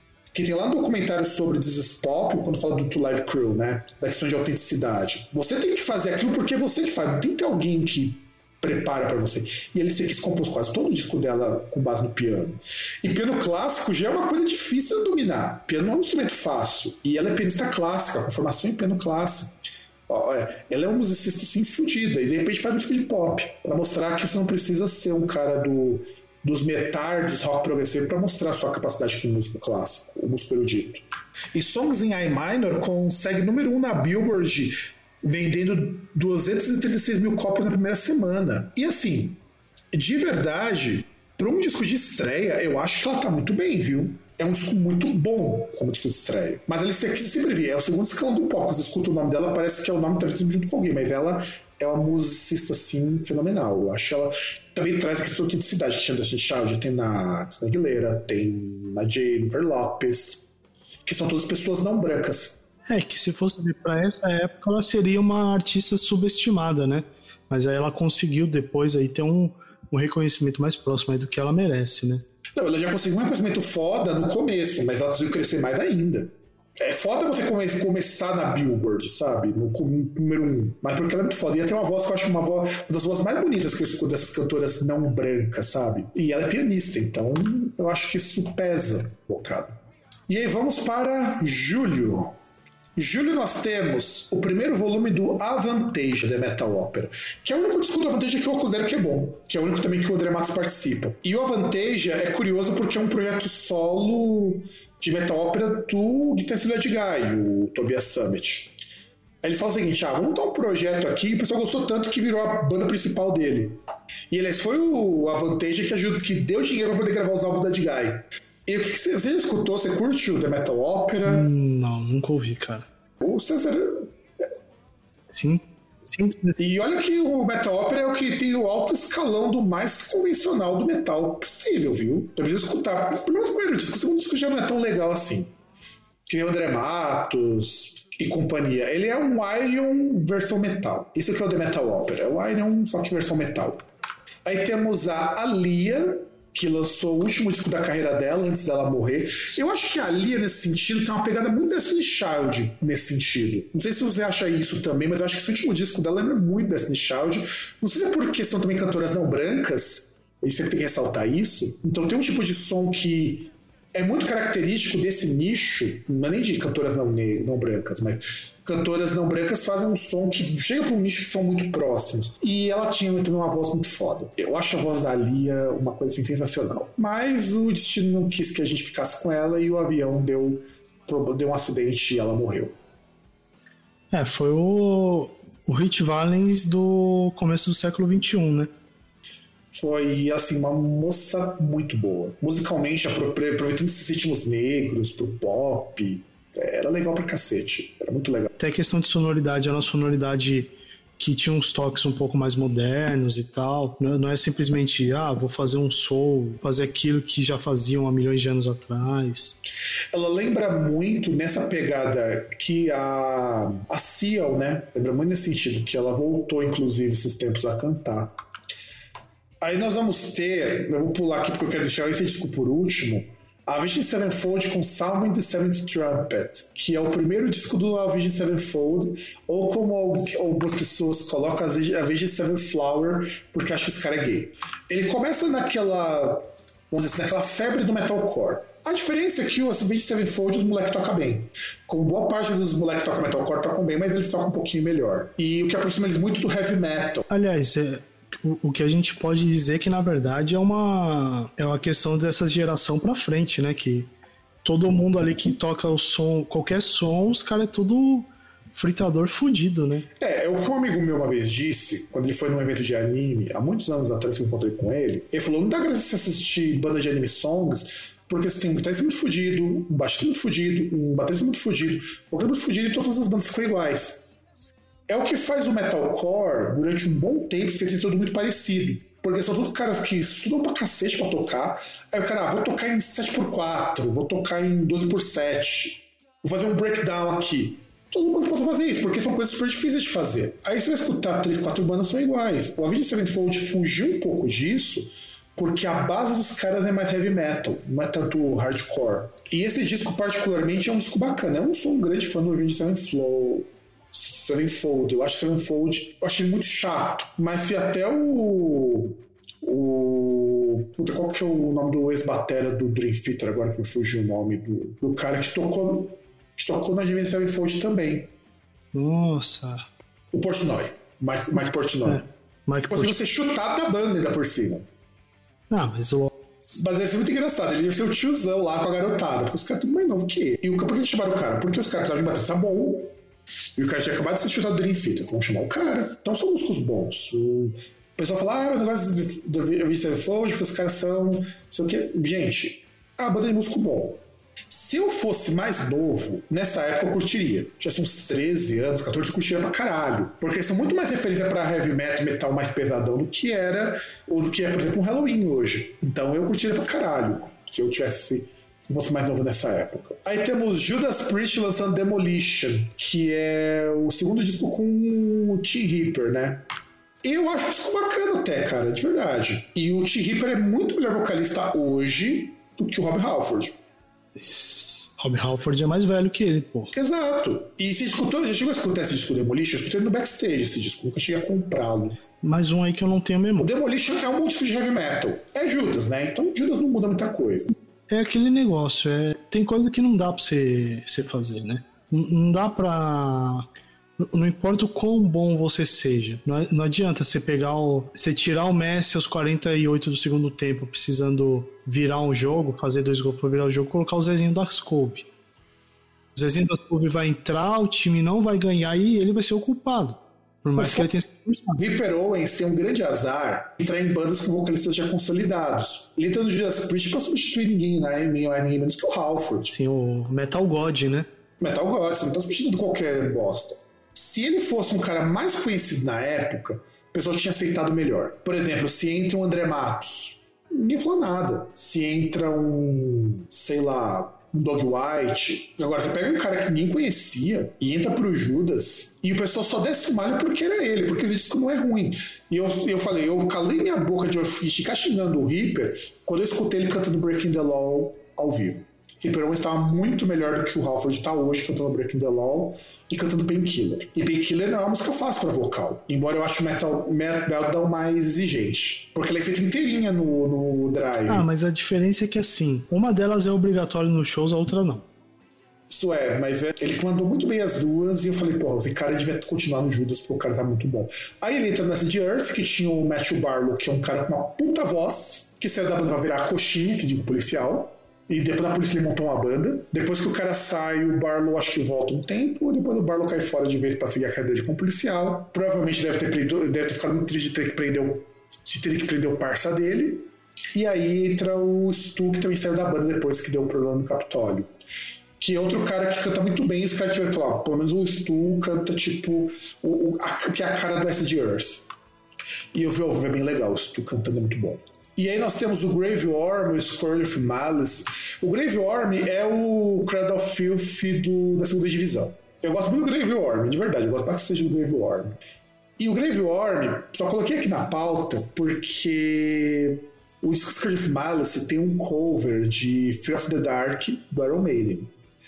Só que pra quem é velho, tipo, a gente tem mais de 30 anos e já compartilhou o arquivo na vida, vinha escrito Cradle of Filth Fear of the Dark. E era essa música. Mas por que a pessoa ganhava isso? Porque a voz do cara lembrava muito Danny Fields. Só que, claro, não tinha nada a ver o instrumental. Você percebia que não era Cradle of Filth. Era muito menos pomposo que o Cradle of Filth, inclusive. Mas Scourge of Malice eu coloco aqui. E aí, por último, NSYNC Celebrity, que é o último disco do NSYNC antes da banda acabar. César, faça suas considerações. César, faça suas considerações. Não tenho muito o que falar desse disco aí, ou de qualquer disco do NSYNC.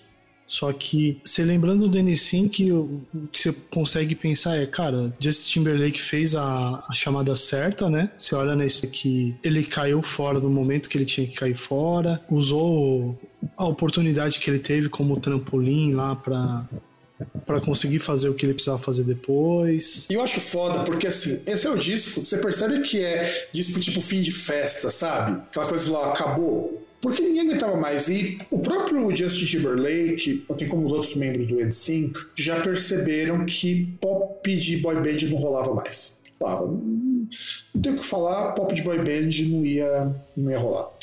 E o que eles decidiram fazer? Vamos gravar esse disco. Esse disco foi um dos discos mais vendidos do ano. Passou o Herbert Theory, do Linkin Park. Ele passou. Aliás, ele passou, inclusive. Ele, inclusive, ele passou o Checks Hot bem e ele conseguiu platina quintupla nos Estados Unidos nessa época. Então, assim, é, o N5 acabou com a festa em grande estilo. Eu nunca achei o, Link, o N5 uma grande banda. O N5 sempre foi a, a banda que disputava espaço com o Backstreet Boys. Mas eles, musicalmente falando, eles eram melhores. Até porque depois do, do Backstreet Boys, o Backstreet Boys estacionou num, estilão ali. Tanto que o Black and Blue, que também é despedido dos caras, estacionando um estilo e acabou ali. O Limp, o NSYNC apostava em coisas um pouco mais diferentes, apostava no, no emergente EDM, né? Tinha umas paradas mais eletrônicas, tinha umas paradas um pouco mais dance. E sem contar a vibe de videoclipe também, que eles trabalhavam melhor, né? Sim. E não simplesmente estar ali, a música, os caras aparecendo, tipo, Domingo Legal, né? Tipo, fazendo coraçãozinho pra câmera, mandando beijinho. Os caras faziam historinha tal, faziam coisas diferentes. Souberam aproveitar também do, do fenômeno MTV, né? Exatamente. Agora chega em. E aí nós chegamos em quatro discos que eu gosto muito. Tinha muito mais disco, mas eu fui cortando porque É muita coisa pra falar. A gente tem que lembrar que chega o último programa do ano e esse programa vai ser longo pra cacete. É, eu vou falar na ordem, que aqui tanto faz a ordem que falar. Começamos com Him, Deep Shadows and Brilliant Highlights. É, essa aqui foi uma época que eu comecei a conhecer o Him, foi conhecer mesmo em 2003. O terceiro disco de estúdio do Him, que foi produzido por Titi Oxala e o Kevin Shirley. E o foda é que a banda levou 11 meses para produzir esse disco e os caras estavam assim, ó.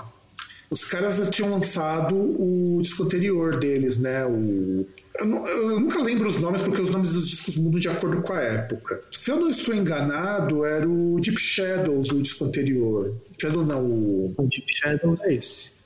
O disco anterior, porque eu tenho esse disco inclusive aqui. Se eu não estou enganado, é o que tem lá. Se não me engano, foi o, o que tem a Your Sweet 666 se eu não estou enganado. E esse disco fez um puta.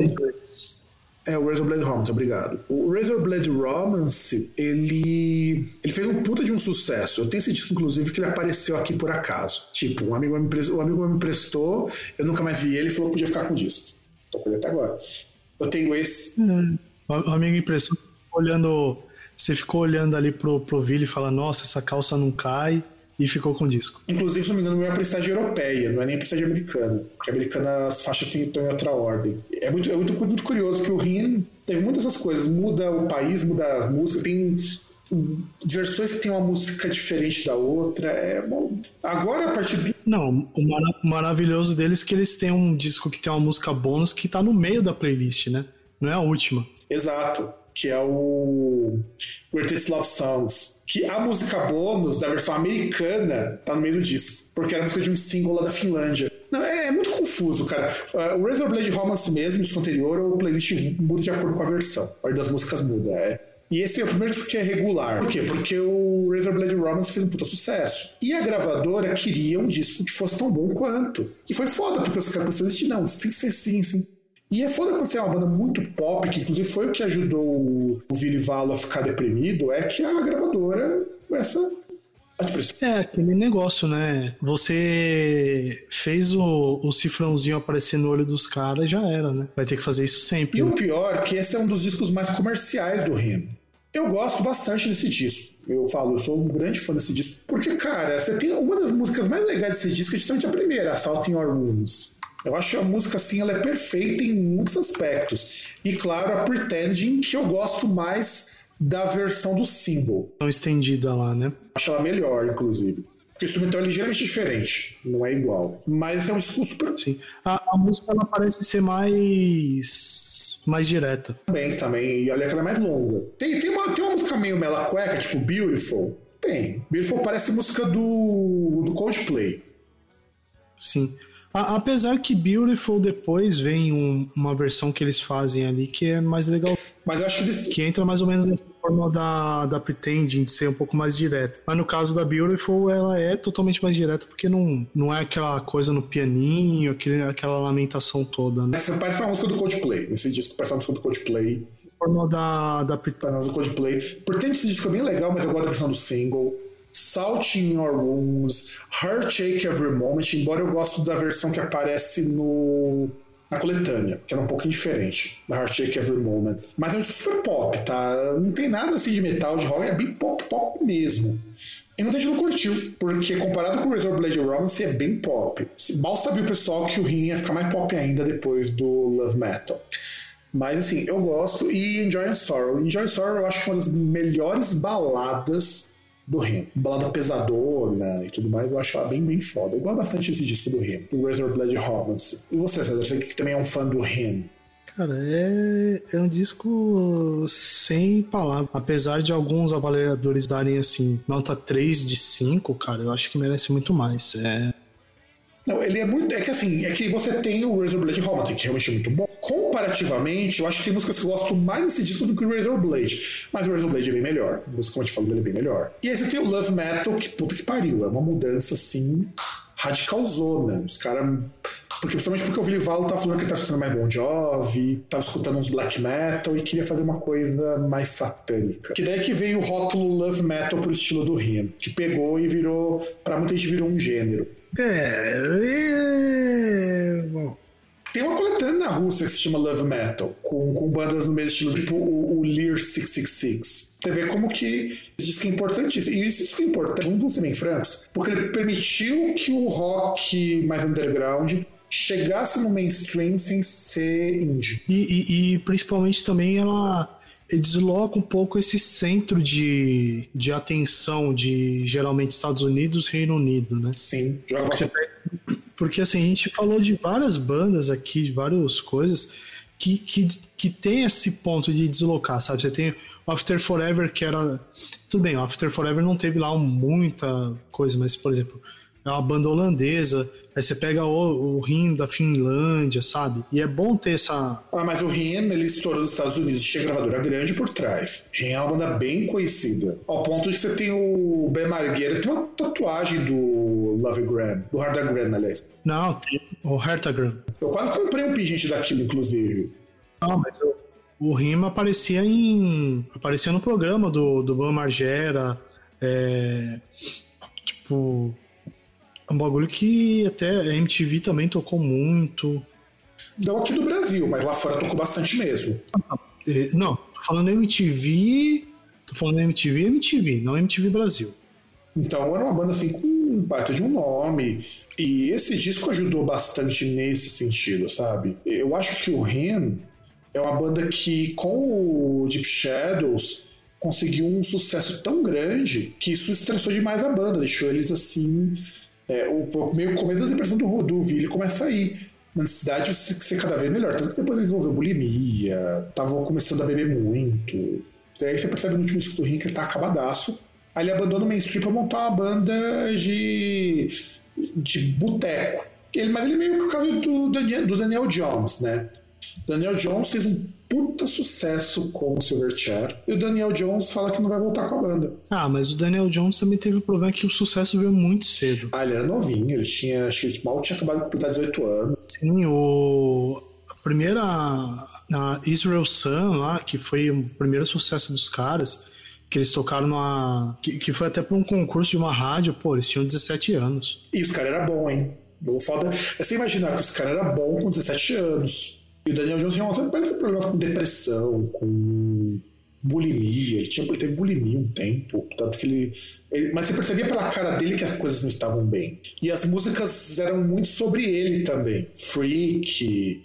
É, Open Fire, as músicas, você percebia o jeitão. Ele era o Kurt Cobain sem drogas. Quer dizer, sem drogas não, que ele também usava, mas não tanto quanto o Kurt Cobain. Ele era o Kurt Cobain sem tomar um tiro de 12 é, na... porque ele quase morreu nesse rolê. Aí o pessoal fica perguntando o tempo todo pra ele voltar com o Silverchair e falar que não tem interesse. Ele prefere lançar as músicas solo dele, que é um projeto mais eletrônico, e ele não tá muito afim de voltar, não. E se ele voltasse, meu amigo, esse cara encheu o, o rabo de dinheiro. O que deve rolar de oferta até hoje para ele voltar com a banda, porque o Silverchair não acabou com a banda em declínio, acabou com a banda no topo. O Silverchair desapareceu com a banda lá no auge. Isso que eu acho foda, sabe? E o Daniel Jones não quer, ele já tá casado, tem família, é, não precisa mais de dinheiro, porque só o dinheiro que ele ganha dos direitos do Silverchair deve pagar muito bem as contas dele. E olha que o Silverchair nem, nem teve uma carreira tão prolífica. Exato. Três, é que você, é tem o Neil Ballroom, cara. New Ballroom já é o disco que jogou eles para cima, o que, eu, o que também é uma coisa muito triste, porque eles tinham muito pra mostrar pro mundo, e o New Ballroom foi o topo porque não foram lançando muito mais coisa depois disso. Não, e também porque foi muita expectativa, porque os dois primeiros eles foram mais próximos e foi o que criou todo o hype, né? E depois eles passaram tempo para poder chegar e fazer o outro disco. Aí veio o disco ali na virada do ano 2000 e tal, não sei o quê. Ah, cara, Anthem for the Year 2000. Essa é a música perfeita de final dos anos 90. A gente comentou isso nos discos de 99. E eu acho uma música fantástica. É, é um, assim, por que pareça, é ele saindo do grunge e entrando já pro lado do metal alternativo, mais pra um lado que não era só grunge. E isso é meio que aconteceu com o Rim aí. Eles lançaram o Deep Shadows com a banda no auge nos Estados Unidos, tanto que os caras mudaram pra, pra lá depois. Eles estavam pela Sony, se eu não me engano, uma gravadora grande. Hum? Tava pela BMG, pô. BMG não era qualquer gravadora. BMG era uma puta gravadora. E a pressão era tão grande que, pra produzir esse disco, que deu sequelas que a gente vai ver muitas décadas depois, infelizmente. Aí vamos falar de outro disco que eu tenho algumas opiniões meio estranhas com relação a esse disco. Iowa do Slipknot. O disco que coloca eles mais próximos ainda do death metal do que o disco anterior. E o Iowa, e eu lembro que uma reportagem da época dizia que eles lançaram o disco Iowa com esse nome porque era o estado deles e porque eles eram odiados no estado, porque o pessoal lá é meio conservador. E é onde você tem uma das músicas mais pesadas da carreira deles. People We Call Shit, por exemplo, uma música que vem daí. E esse disco foi é, produzido dizendo assim: a Iowa é a maior fonte de inspiração, porque ninguém gostava deles, porque a cidade era bem bosta. E houve um, ano de promoção desse disco. Você tem Left Behind, eu lembro Left Behind tocava direto no MTV. E é uma pegada mais próxima do death metal, já tá bem fora do new metal que já tava morrendo. O primeiro disco é muito mais new metal nesse sentido. E é uma proposta mais próxima do metal, principalmente do death metal, do metal hardcore. E assim, por que eu falo que eu tenho opiniões meio estranhas desse disco? Eu acho assim, esse disco já não é tão legal. Eu gosto do primeiro disco do Slipknot, acho muito bom. Mas por outro lado, é o disco que tem músicas muito boas por uma banda que eu não curto tanto, como a Left Behind. Left Behind eu acho uma puta uma música. Inclusive lembra um pouco Fear Factory, o Left Behind. E você, Sérgio, você que é um odiador de Slipknot, dê seu parecer. Cara, pior que é, é uma daquelas bandas que eu torci o nariz naquela época e que agora eu até ouço. Sei lá. Mas você escutou Porque... alguma coisa do Iowa? Pelo menos a Left Behind, que era a música mais famosa. Sim, eu ouvi. Se eu ouvia na época, até mesmo sem querer ouvir por causa da MTV e tal, que é, que é um negócio assim, que é um disco que veio mais pra meio que consolidar o, o estilo deles, né? Tanto o estilo performance, o estilo musical também ainda tinha aquela questão ali do dos caras ainda estarem mascarados, ninguém saber mais ou menos quem era quem, ou tipo, não, não, não, ver, não saber a cara deles, né? Então, sim, sim. E eu acho esse disco é um disco bem produzido, eu tenho que dizer isso daí. É um disco muito bom musicalmente falando, mesmo não sendo um disco que eu curta muito. Mas você tem algumas músicas desse disco são grandes hinos deles. My Plague, ele é um disco muito mais técnico, os caras tocando melhor. Aliás, isso que é foda. Slipknot, ele é uma banda que se diferenciou do, da galerinha que começou no new metal porque os caras são muito bons. Sim. Principalmente trampo de bateria, é um negócio muito. questão bombo duplo tal, é um negócio bem mais diferente, assim, mais. mais técnico. E que o, e que o George Jordison foi casado com a. com a Christine Cabell durante um tempo, com o George Jordison. E aí deu esses tempos, depois que ele saiu da banda, depois deu. Pronto, tem o Dois músicos do Hipnote, inclusive, eles morreram, né, cara? Eu acho foda. Inclusive, quando eu entrevistei uma banda que. Cara, Slipknot também é outra coisa, né? Slipknot, eles conseguiram um um reconhecimento tão forte que teve muito clone de Slipknot. Muita banda que se inspirou neles. E o Joe Jordison, cara, o cara se suicidou, meu, sabe? Foi foda. E apesar que ele foi casado com a Christine Scabia durante um tempo. E ele era um baterista assim, fudidaço, fudidaço, mano. Ele aparecia direto em revista de bateria, inclusive. O cara era muito bom. E eu acho isso, eu acho uma pena. Mas esse disco, vocês, às vezes vocês querem ouvir o George Harrison esmigalhando uma bateria, escutem o Iowa. Iowa é ele colocar no bolso todos os percussionistas do, do Slipknot. Cara, era muito bom, cara, era realmente muito bom. Além do Iowa, nós temos, esse é um, um dos meus discos mais legais, que é o Darkness and Hope do Moonspell, que eu vou comentar rapidinho. É o primeiro disco do Moonspell com uma pegada mais rock gótico, porque o Fernando Ribeiro estava escutando muito The Cure nessa época. Então, depois de lançar um disco de metal industrial baseado em Laibach, que é o The Butterfly ele lança o Darkness and Hope, que é mais gothic rock. E aí temos o Torture Squad com o The Unholy Spell, que eu acho que é o grande marco dessa banda, antes dos caras... Você tem muitos depois disso daí. E aí o, o Vitinho sai da banda, o cara lá assumiu vocais, depois entra a Mayara Puertas, que foi aluna minha, inclusive, para cantar lá. Pena que os discos depois, a partir dessa época, pós-Vitinho, são discos bem ruinzinhos. E você tem um cara lá que é isentão, e quando os caras puxaram fora Bolsonaro, ele deu um deixa disso. É, a gente tem que registrar isso aqui para a posteridade. Setembro.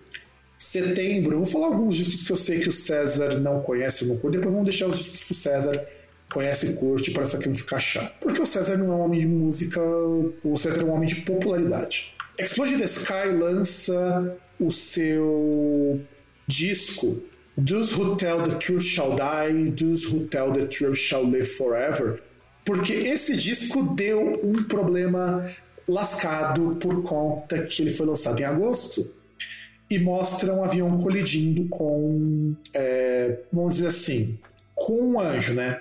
Abre, abre bem e veja a capa, César. O que, que você acha que aconteceu um mês depois? Depois desse disco do, do Explode the Sky? Se você pensou que esse disco ele sofreu censura, você está certo. Esse disco Explode the Sky sofreu censura porque foi lançado um dia antes do 11 de setembro. Ah, mas o 11 de setembro foi engraçado, por exemplo. Tinham várias canções que foram proibidas de tocar em rádios. Por exemplo, um, um grande exemplo é a, aquela famosa música do Tom Petty, Free Falling. Free Falling. Ah, eu lembro dessa lista, que músicas que não eram recomendadas tocar em rádio. Tinha até Beds Are Burning do Midnight Oil nesse rolê. Lembrando que Beds Are Burning é música sobre poço de petróleo, não é sobre. É, mas é. A tinha Jump do Van Halen foi proibido nessa época. Jump, cara. E Fire the Hole tava liberado. Eu acho esquisito isso. Fire the Hole tem muito mais problema do que Jump, mas Jump foi proibido. Aí temos Jam Do do Converge. Tem até uma matéria, uma revista sobre essa capa, porque o nome Do é a versão feminina daquilo que nós temos no português para o, o Zé Ninguém, sabe? Ou o nosso fulano. É, que ele tem o, o John Doe, né? E a Jane Doe, que é o feminino. Sim, John Doe e Jane Doe. E essa capa foi feita com a foto de uma modelo, foi feita pelo, pelos caras da banda, essa capa. Eu acho essa capa aqui muito legal, o conceito de Jane Doe, do Converge. E o foi o primeiro disco do Converge que conseguiu algum sucesso. Curiosamente, o, o Converge ele é chamado, ele é cotado nessa época ainda como uma banda de metalcore. Só que, bicho, os caras estão mais próximos do, do, do, prog death do que do metalcore. Inclusive, os caras do Converge, chegou uma época que os caras queriam fazer uma banda de som mais bizarro, os caras se juntaram num outro projeto e fizeram um som ainda mais bizarro. Mas o Converge, ele conversa com o new metal, com o metalcore, por causa de banda muito técnica com os caras cantando cultural. A gente está comentando no bolo. Mas eles estão mais próximos do hardcore, porque o público do. Porque o Converge é uma banda do hardcore. Do que o New Metal. O que mostra também porque que o New Metal abraça, porque New Metal é a versão metal do hardcore mais bem tocado. É diferente de um Biohazard, que era o metal hardcore, e é um hardcore mais bem tocado. E ele conseguiu aparecer na, no Pitchfork, que é difícil, e o álbum é tão foda que tem uma banda chamada Heaven in Her Arms, que o nome vem de uma das músicas desse disco de Endu. É uma música fodida, Heaven in Her Arms. Só que assim, o Converge é uma banda que tem, que tem referências, um monte de referências nas músicas. Feita musical. Dá pra escutar sem percebê-las, mas se você percebe, você nota, fala, cara, como que uma banda de, hard, de metal hardcore, que depois vai surgir os outros rótulos, toca desse jeito. Sem contar que eu acho essa capa maravilhosa, o Jendu. Aí vamos começar com os discos que eu sei que você conhece. Vamos pegar o, o Will Ninho, né? Que, mano, como eu odiava essa banda. E pior que o Ninho participou do Nation Sepultura, cara, do Ninho. Eu lembro que o Ninho. Não, os caras. Os caras do Ninho super parças do Andreas Kisser. O Andreas participou do, de discos do Ninho e eles fizeram um projeto também. Os caras do Ninho com o Andreas e mais alguém lá. Não lembro qual o nome. Mais, um, mais uns parceiros de umas outras bandas, que era um som, inclusive, menos com cara de, de, de trash, de crossover, que nem o El Ninho. Eu lembro que eu conheci o El Ninho, porque o El Ninho estava no mesmo, vamos dizer assim, uma caixinha do pessoal do Stack Mojo. E eu acho foda, porque o El Ninho, mais uma vez eu retomo, se eu, Fábio, tivesse 14 anos na época que isso aqui saiu, 14, 13 anos, eu ia chamar do caralho. A minha idade, em 2001, que eu tinha 17 anos, já me afastava um pouco disso. Então é porque era muito moda você criticar a banda de new metal, metalcore. E o Ninho é vendido como, metal, como new metal, não como metalcore. E o disco Revolution, Revolution, ele tem o Mark Rizzo, né? que por sua vez o Mark Rizzo foi tocar no Soulfly e que depois saiu porque descobriu que o Max Cavaleira é um patrão lixo. E aí ele foi tocar aqui, e agora vamos pro disco que você conhece. Toxicity, Toxic, Toxicity, aqui é produzido por em inglês, do System of a Down. Segundo disco que fez o System of a Down ser conhecido no mundo todo. Se você System of a Down, o nego lembra dessa capa. E assim, eu não gosto de System of a Down. Eu não gosto, não gosto, não me desce. Eu acho que assim, ainda mais devido aos últimos acontecimentos, eu acho que é uma banda cujo discurso nem sempre bate com a prática, mas é uma banda que eu sempre respeitei muito, porque o Seu Fedal, com exceção dos dois cuzão lá que estão na banda até hoje, sempre foi uma banda de ativismo político e meio que eram sucessores espirituais do Rage the Machine. Com a diferença que eles tocavam melhor que o pessoal do Rage the Machine. E, eles, e o cara lá, ele. Seu Fedal, o pessoal coloca muito modo armênio, de música armênia nas músicas, e eu respeito muito isso. E também porque Chop Suey é uma música super difícil de você acertar o começo. É quase que nem você tentar falar do Hell Awaits do Slayer, só que ela é um pouco mais rápida. E tu, César, o que, que tu achas? Ah, cara, é, é aquele negócio, né? Mais um daqueles da caixinha do New Metal, né? Que aí a gente percebe meio que um padrão, porque, por exemplo, se você for pegar, mal comparando as grandes bandas do new metal, né, o que eram vendidas como new metal, você vê que se repete mais ou menos aquilo que tinha com o grunge pouco mais de 10 por volta de 10 anos atrás, né? Você tem bandas que por, por surgirem num contexto ali é, num, num, num, recorte histórico igual, aí coloca todo mundo na mesma caixinha, né? Que aí você pega o Korn, o Slipknot que a gente falou, o System of a Down, que, que, que se coloca Limbiskit também, que você coloca ali o Linkin Park, você fala que tudo é new metal. Sendo que, tipo, você tem coisas assim, você tem vários elementos assim diferentes.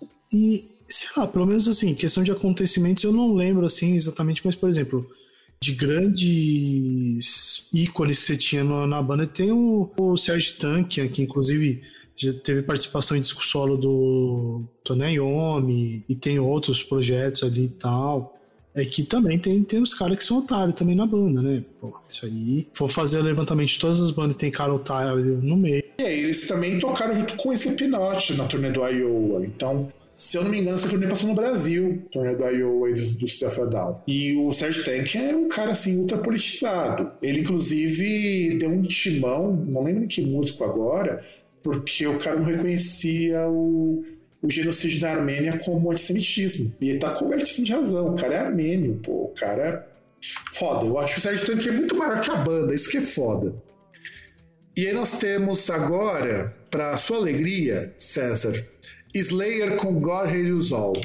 O disquinho ruim.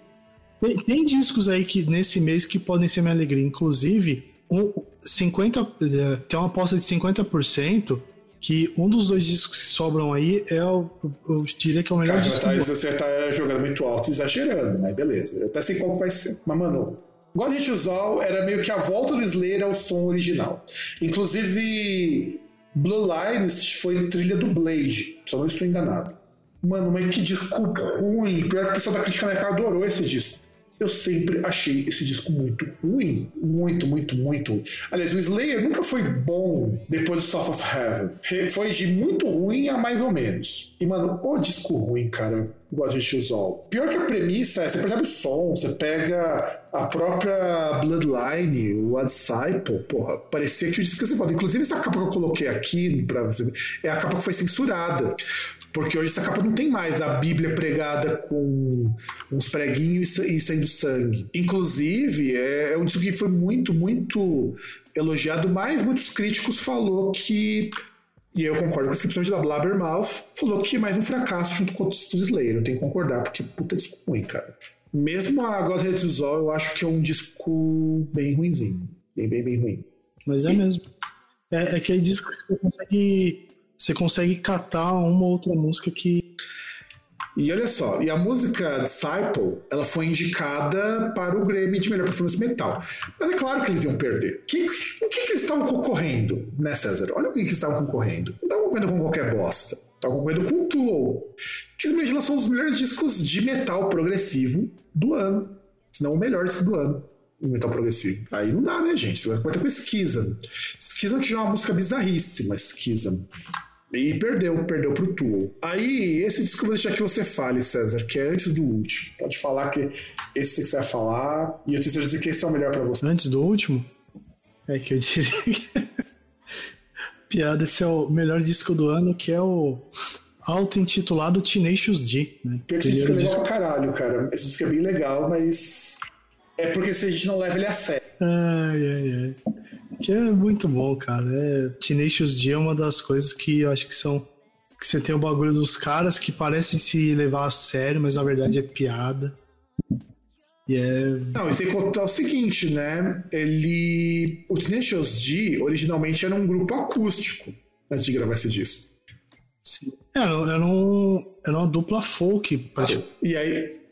É, era tipo um um Simon em Garfunkel. É, exato. E o mais legal é que é o seguinte: o Tenacious D conseguiu vender em 2006, lá na Inglaterra, 4 mil, 426 mil, mas no começo não alcançou muito sucesso. Ah, mas isso aí também, principalmente na trilha do. Porque 2006 foi quando eles lançaram o segundo disco e também o filme, né? O Pick of Death. E o mais engraçado é que a capa tem uma referência à carta do diabo do tarô. Isso que eu acho muito legal. Isso é muito, muito metal, cara. Pegar o The Devil, né? O diabo, que é eles junto com o diabo. Só que os caras do diabo estão nus, né? As mocinhas sucubos, né? Que é sucubos e um íncubo, né? E aí estão os dois caras, se bem que eles também estão pelados, né? Mas enfim. É que eles estão com o violão na frente. É. Por conta do pudor da. Do... Família, o engraçado é que essa capa não ganhou o título, o selinho de, de explícito. Dá um tempo, né? Mas não, né? Mas não ganhou. E chegamos num dos mais legais que saiu esse ano também, que é Violent Revolution do Creator, que foi, teve até um lançamento nesses tempos. Puta disco foda, cara. Foda, foda, foda, foda. E quando eu vi o clipe de Violent Revolution na MTV, que já era o Fúria lá com a Penelope, mano, que, que clipe foda, que música foda, cara. Eu escutei esse disco, um amigo meu tinha comprado esse disco, eu escutei esse disco, eu acho até furar o CD. Cara, esse de Violent Revolution foi uma das músicas que eu mais ouvi esse ano, porque é o das coisas que expressa o, o, o César de, sei lá, de cinco anos pra cá, cara. Não, eu. E o pessoal fica muito puto, né? Que, ah, metal não pode misturar política. Bicho, leiam a letra de Violent Revolution. Ah, na verdade, o disco todo é um disco bem político, cara. All of the Same Blood. A, a, a parte ali que pega principalmente parte de religião no, no Servant in Heaven. É... King in Hell. Muito. Nossa. E eu amo essa música, porque é muito devagarzinha comparado com resto do disco. E né, esse disco é animal, cara. Esse disco, do começo ao fim, dá pra você ouvir ele tranquilo, o Violent Revolution. E pior que essa capa ela me lembra um pouco, não sei porque, ela me lembra um pouco. Quake, Doom. Sabe que eu pensava a mesma coisa quando eu escutei na época? Sabe, era muito cara disso. Até porque Quake fazia muito sucesso. Nossa, e, e, dizem que isso mesmo que faz uso dos elementos daquilo que é chamado de Metal Gotemburgo, né? Que é o, o death metal melódico lá da, da Suécia. E é muito foda, cara. Porque foi o Creator que mostrou, ó, dá pra fazer thrash metal bom, assim. Porque não tem nada a ver com thrash metal anos, anos 80, anos 90. É, é um baita de um disco. Violent Revolution, All the Same Blood, Paria. É foda, esse disco é foda, cara. E saiu uma versão ao vivo de Violent Revolution que eu tava ouvindo esses dias. Meu amigo, é muito bom. Muito bom. Não, mas. Uh, aliás, calma aí. Porque eu, eu lembro de ter. Eu não cheguei a ouvir, mas eu lembro de ter visto que saiu uma versão de All of the Same Blood. Também saiu, saiu sim, saiu sim. The Patriarch, que é a introdução de Violent Revolution. Puta que pariu, mano. Aquela, aquela introduçãozinha assim, é quase um Doom aquilo ali, cara. E primeiro que você começa com Reconquer the Throne, que eu já acho que é uma, uma puta de uma música, cara. É, é, aquela, é muito aquela coisa de realmente vamos tomar os meios de produção. O World Revolution também vai pra esse lado. Essa coisa, não há nada que a gente possa fazer para melhorar isso sem ser uma, por meio de uma revolução. Camarada Mili Petrus, estamos contigo. Ah, mano, eles caras têm uma, uma capa de um DVD com a foice e o martelo. Assim. Acho que não dá pra deixar as dúvidas sobre o, qual que é a ideologia do Creator. Sim, e e só para finalizar, Violent Revolution me traz um, um moto que não tem como você fugir, que assim, não tem como você mudar algo, assim, corrigir algo drasticamente sem usar a violência. E é uma coisa que principalmente você vem mostrando, principalmente em 2020, 2021, esse biênio do vacilo, que tem coisas que não tem como você mudar sem ser por meios violentos. A violência ela é justificável em alguns pontos, vários inclusive. Como ele disse, minha única solução é uma revolução violenta. Só isso. É só isso. Get a War, cara, Get a War, que é uma puta de uma música falando sobre pobreza. Puta, mano. Esse é um. Não que o Creator depois não seja um bom, mas, cara, World Evolution dá, dá aquele gás pra você colocar lá a máscara no rosto e meter uns molotov na rua. Sim.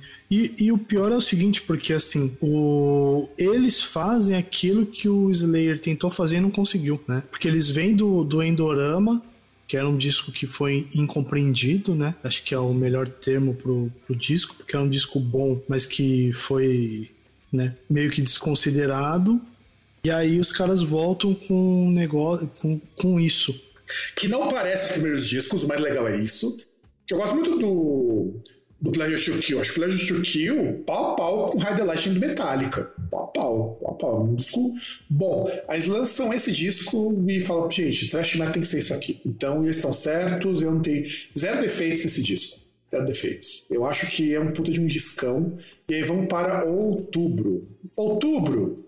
Eu vou falar desse primeiro disco, cara, porque é um disco que é minha música favorita deles o Beautiful Garbage do Garbage. Garbage é aquela coisa, gente. Quem cresceu nos anos 90 e nunca teve um crush pela Shirley Manson, tá errado. Isso independente se é homem ou mulher, eu tô falando do, no geral, tá, gente? Se é homem ou mulher, porque aquela mulher é foda em muitos aspectos. E Garbage, Beautiful Garbage tem My Androgyny. Por que é a música favorita do Garbage? Porque ela já, veja só, 2001 já questiona a questão daquela parte de gênero, quando ele coloca é, garotos no, na sala das garotas e garotos na sala dos garotos. Quer dizer, essa coisa de gênero, separação por gênero não faz o menor sentido. E a Shirley Manson é uma pessoa extremamente ativa. Eu acho o Garbage, esse Beautiful Garbage é bom, bom, bom, bonzão. E eu gosto muito. E tu, César, quer dizer? Cara, não é do, dos discos que eu gosto do Garbage, que eu ouvi muito, sabe? Mas a, a banda, a banda e a Shirley Manson enquanto artista não tem o que falar, é inquestionável, cara. Tem que contar que estreou em top, no 13 posição, top 200 da Billboard. Aliás, Garbage entra na, naquelas bandas dos anos 90 com vocalista, que isso que eu acho que falta hoje até no metal, gente. Agora que ela começa a aparecer, mas falta bastante. Shirley Manson não precisava ser com aquele vestido longo, aquele cabelo longo, toda maquiada, parecendo uma princesa medieval. A Shirley Manson era uma moça de cabelo curto, cara de brava pra cacete, vestindo calça jeans e, e brusinha. Isso é Shirley Manson. Aliás, na verdade ela mudava, né, inclusive, porque você tem ali, ela aparece desse, nesse estereótipo aí, vamos dizer, quando ela fez a. Quando o Garbage fez a trilha pro 007, né? Sim. E a Shirley e esse disco do Beautiful Garbage é um disco mais pop, porque já tá com flertar meio, com trip hop, mas é um disco muito bonito. Androgyny é a minha música favorita ever do Garbage.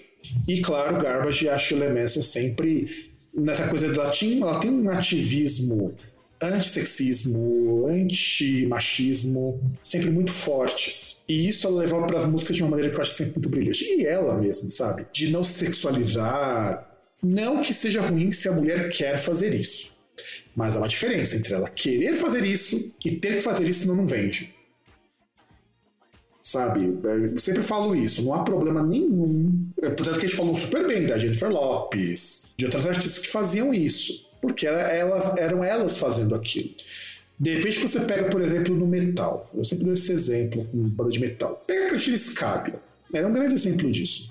Ela vai ficando cada vez menos roupa conforme vai passando os anos nas suas promocionais. Não que seja ruim isso, mas eu acho complicado porque não é um tipo de coisa que casa com a proposta do Lacuna Coil, sabe? Não é, não é que depois você, por exemplo, com o pessoal do Mexuga que chamou umas dançando de twerk para dançar seminuas e elas falaram que elas quiseram dançar daquele jeito. Tanto que o, o pessoal que fala Todes, né, na época tá falando, nossa, sexualizando mulher, não sei o que e tal. Foram as moças que dançaram falando, gente, a gente quis dançar assim.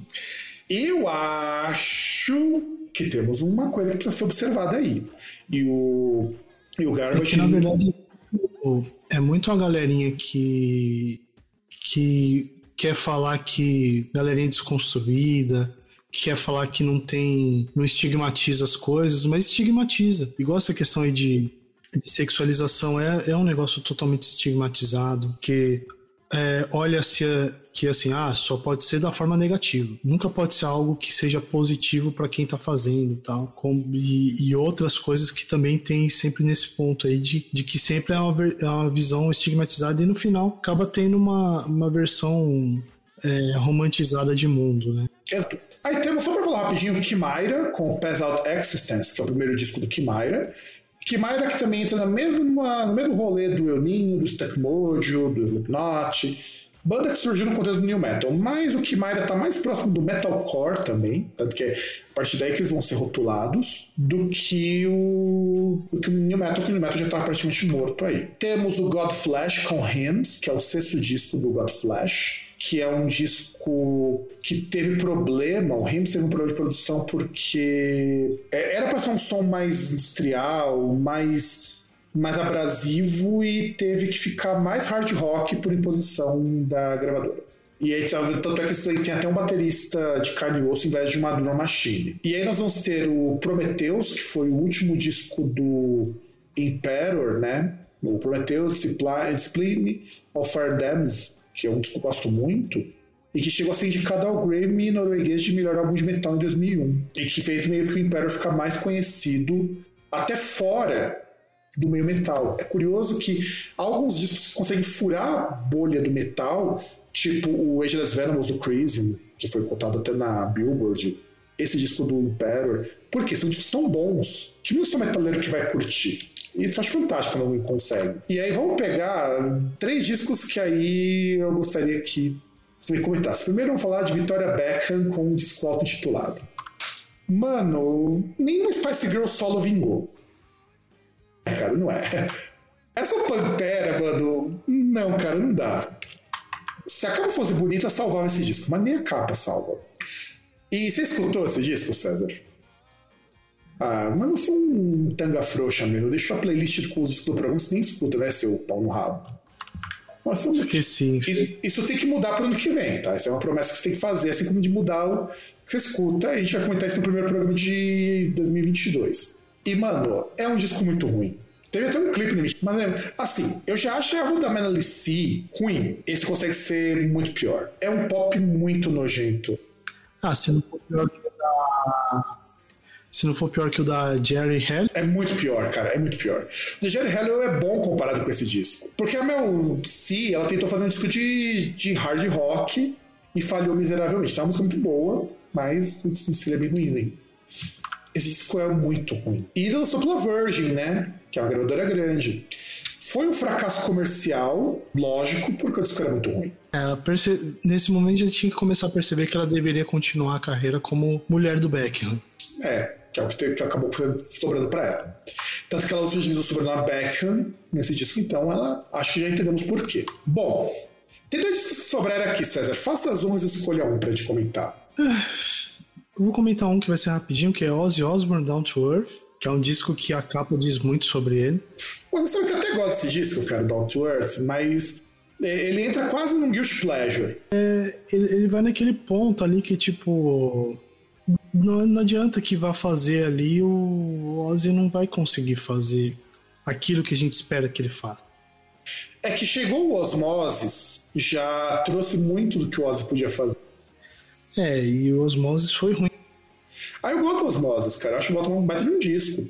Inclusive, comercialmente é um disco muito bom. É claro, claro. Não, comercialmente eu acho que vai ser bom, porque, porra, veio depois de um puta de um sucesso que foi o No More Tears. Então, No More Tears, que é um baita de um disco. Eu gosto muito do Osmosis, mas não dá, não dá pra, pra comparar com No More Tears, que é perfeito. É o melhor disco do Ozzy, Ozzy, melhor No More Tears. Mas Osmosis tem muita coisa legal. O Osmosis é um disco muito bom. O problema é. Mas, mas. Cara, Perry Mason. Perry Mason já diz muita coisa. E é uma baita de uma música é diferente do padrão Ozzy de música. Agora, você chega no Down to Earth, é, ele quis fazer um disco mais sombrio. Vamos dar esse mérito para ele. E falhou miseravelmente. É que, entre outras coisas, teve a questão da, do guitarrista, que tipo.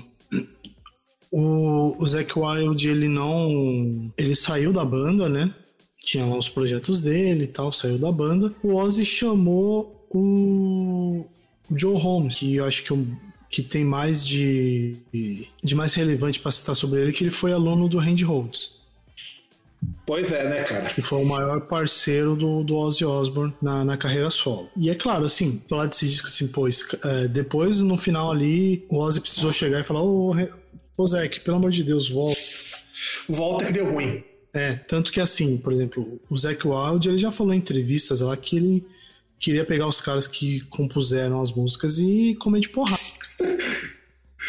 Não, e ele fala isso, sério. Falou, falou pra você ter ideia, falou pro Regis Tadeu, numa entrevista pro Regis Tadeu, falou que queria comer os caras de porrada. É, faz sentido, faz Porque ele fala na entrevista, ele fala assim que, é, por exemplo, que ele não queria, que ele ficou puto de gravar porque ele tava tocando algumas das piores merdas que ele já tinha ouvido na vida. Só que aí o, ele disse que ele gravou porque o Ozzy chegou e falou: Não, grava aí, cara, eu gostei. E aí ele falou que, pô, o Ozzy é meio é como um pai para mim, então, pô, teu pai manda fazer um negócio que você não, você não quer fazer, você faz. É, o padrinho musical do Zack Wide é o Ozzy. A gente pode esquecer disso. Zack Wide só tem o nome que tem porque tocou no Ozzy. E toca, né? Porque voltou de novo. Sim, isso. E, e assim, e vamos falar também que na escalação da banda, a banda não tava ruim, porque depois que voltou, a escalação aqui ela era a mesma escalação da banda do No More Tears. Com o Robert Trujillo lá na, no baixo, né? E o Mike Bordin, que era o baterista do Fade No More. Só o baterista do More, não. E, e, e aí que tá. Música, músicos ruins podem salvar discos merda, não é o caso desse. Só mostra que tá, músicos bons podem salvar discos merda. Não é o caso aqui. Músicos ruins não conseguem tocar músicas boas. É, porque não adianta muito você ter produtores. Porque depende, assim, depende da composição, depende de você ter produtor bom também, depende de vários fatores. Mas nesse caso nada salvou. E bom, Agora temos o último disco, que é o Invincible, do Michael Jackson, que é o último álbum lançado em vida pelo Michael Jackson. Meio que foi um retorno dele depois de ficar praticamente uma boa parte dos anos 90 é, entre você ter as polêmicas de pedofilia, entre você ter turnês que eram canceladas por conta disso, e o cara tá dando um troco porque tava difícil manter o Neverland. É, que também teve as questões da saúde dele, a, toda, toda a questão do, da aparência dele, as mudanças que ele teve. Foi a, foda, mano. Sem contar o conturbado seguinte. entre várias aspas casamento. Não, o casamento dele foi foda, mano. Sem contar o seguinte: o que pesou para ele durante muito tempo foram as suspeitas de pedofilia. Que é curioso, porque tem o um documentário lá do, sobre o Neverland que fala que com as duas vítimas. Mas ninguém escuta o outro lado, então eu acho meio estranho. É, que é aquele negócio, né? Você pegar depois que o cara morreu e fazer o um negócio é, oportuno. Você contar o seguinte: não há levantamento de provas. Sim. É, então, até porque você tem pessoa que, por exemplo, chega no momento fala uma coisa e depois fala outra. Sendo que o, um, do, um dos que foi assim, o primeiro a ter esse acusação de pedofilia, depois chegou e negou, falou que na verdade os pais que estavam forçando uma barra para tentar ganhar uma grana. E aí, assim, não querendo dizer que eu tô colocando em dúvida as testemunhas, longe disso. Mas eu acho que é muito cedo para você chegar a tirar pedra, porque o Michael Jackson tinha um comportamento que era muito estranho. Vamos colocar aqui também. De receber criança, sendo ele um cara super adulto, e um monte de criança, totalmente criança, assim, do nada. Era meio foda. Não que isso fosse proibido, mas pega mal, sabe? Ah, então é porque até mesmo você pega nos Estados Unidos, é, você pega uma galera que tem essa ligação assim com criança e tal, tem problemas e tem um jeito estranho, igual aquele Pee Wee Herman também. Sim, sim, sim. Um dos grandes assinos seriais, né? Pee Wee Herman. Então, gente, inclusive, o Pee Wee Herman é meio que a origem, né, entre muitas aspas, pro hit do Stephen King, caixa de palhaço, aquela coisa toda. Então tem isso, mas Invisible eu acho que é um disco interessante porque musicalmente ele é muito foda. Tanto que ele conseguiu número um, um pelo menos em 11 países foi lançado. Ele já conseguiu platina dupla em janeiro de 2002 e o primeiro single do You Rock My World já conseguiu a décima posição da Billboard 100 já ganhou Grammy em 2002 e ele foi um disco que geral achou assim. Tem gente que gostou, tem gente que não gostou. Eu acho que eu descobri mais ou menos dele também, porque Flash a vida conturbadíssima que ele estava levando nessa época, porque se interfere muito. E ele não teve como, e ele não teve como promover o disco com turnê, né? Porque morreu em seguida. Não, se morreu em 2009. Foi do, ele ia fazer, na verdade, do Unbreakable, que é o disco que saiu póstumo. Ah, é verdade. Sim, sim. Mas esse aí também nem saiu pra fazer turnê pra, pra divulgar, né? Vamos em novembro. Um eu vou até pular, cara, porque eu tinha colocado aqui, porque só para citar que é o terceiro disco do Evergrey Search of Truth, que foi o disco que fez o pessoal ficar conhecido na cena, inclusive foi lançado no Brasil. Vamos falar aqui de, três, de, quatro, de quatro pessoas que são importantes, sendo que uma eu vou deixar por último. Primeiro falar de Angra com Rebirth, primeiro disco com Falasquito, e que foi um disco muito bom, cara. Sabe o que eu acho foda? Todo mundo tava esperando, vai ser uma bosta, não sei o quê, vai ter o cara do Symbols, que não é nem tão bom.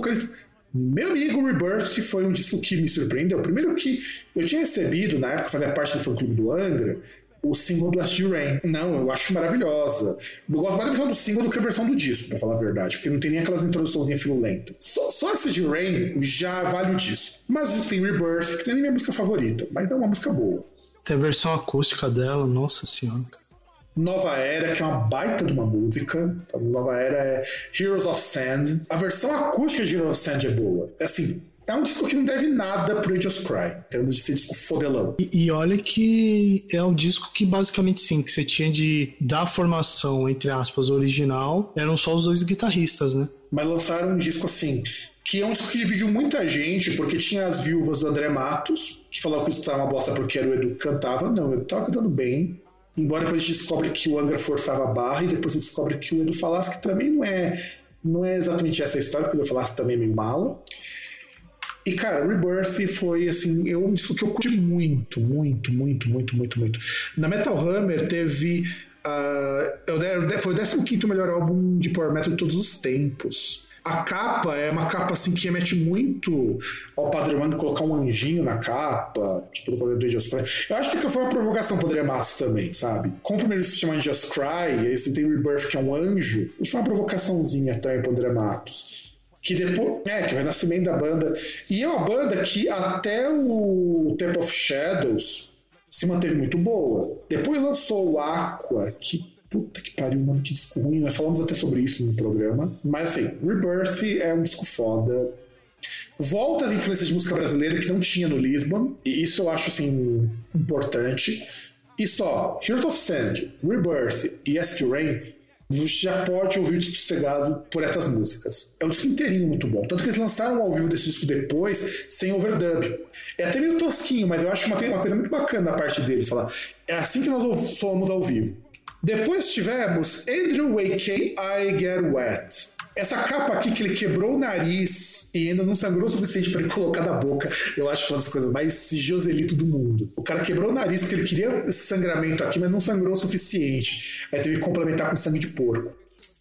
Tá, tá aí um. dá pra dizer um One Hit Wonder, né? Que então, você sabe o que eu acho foda do Andrew A.K.? Eu não gostava dele. Na verdade, eu não gostava dele mesmo. Só que eu fui escutar as músicas que saíram depois do I Get Wet. Mano, o cara é bom pra caralho, o Andrew A.K. Inclusive, não sou disco novo esses tempos. Eu acho que foi disco assim, que tá uma vibe mais eletrônica, inclusive. O cara é muito bom. Aí que eu descobri, por que tanto metaleiro gosta do Andrew A.K.? É só o primeiro disco que é aquela coisa de, de rock farofão. O cara muda muito esse estilo de um disco pro outro. E, ele é parça de um monte de gente do meio metal também. Porque ele não se leva a sério.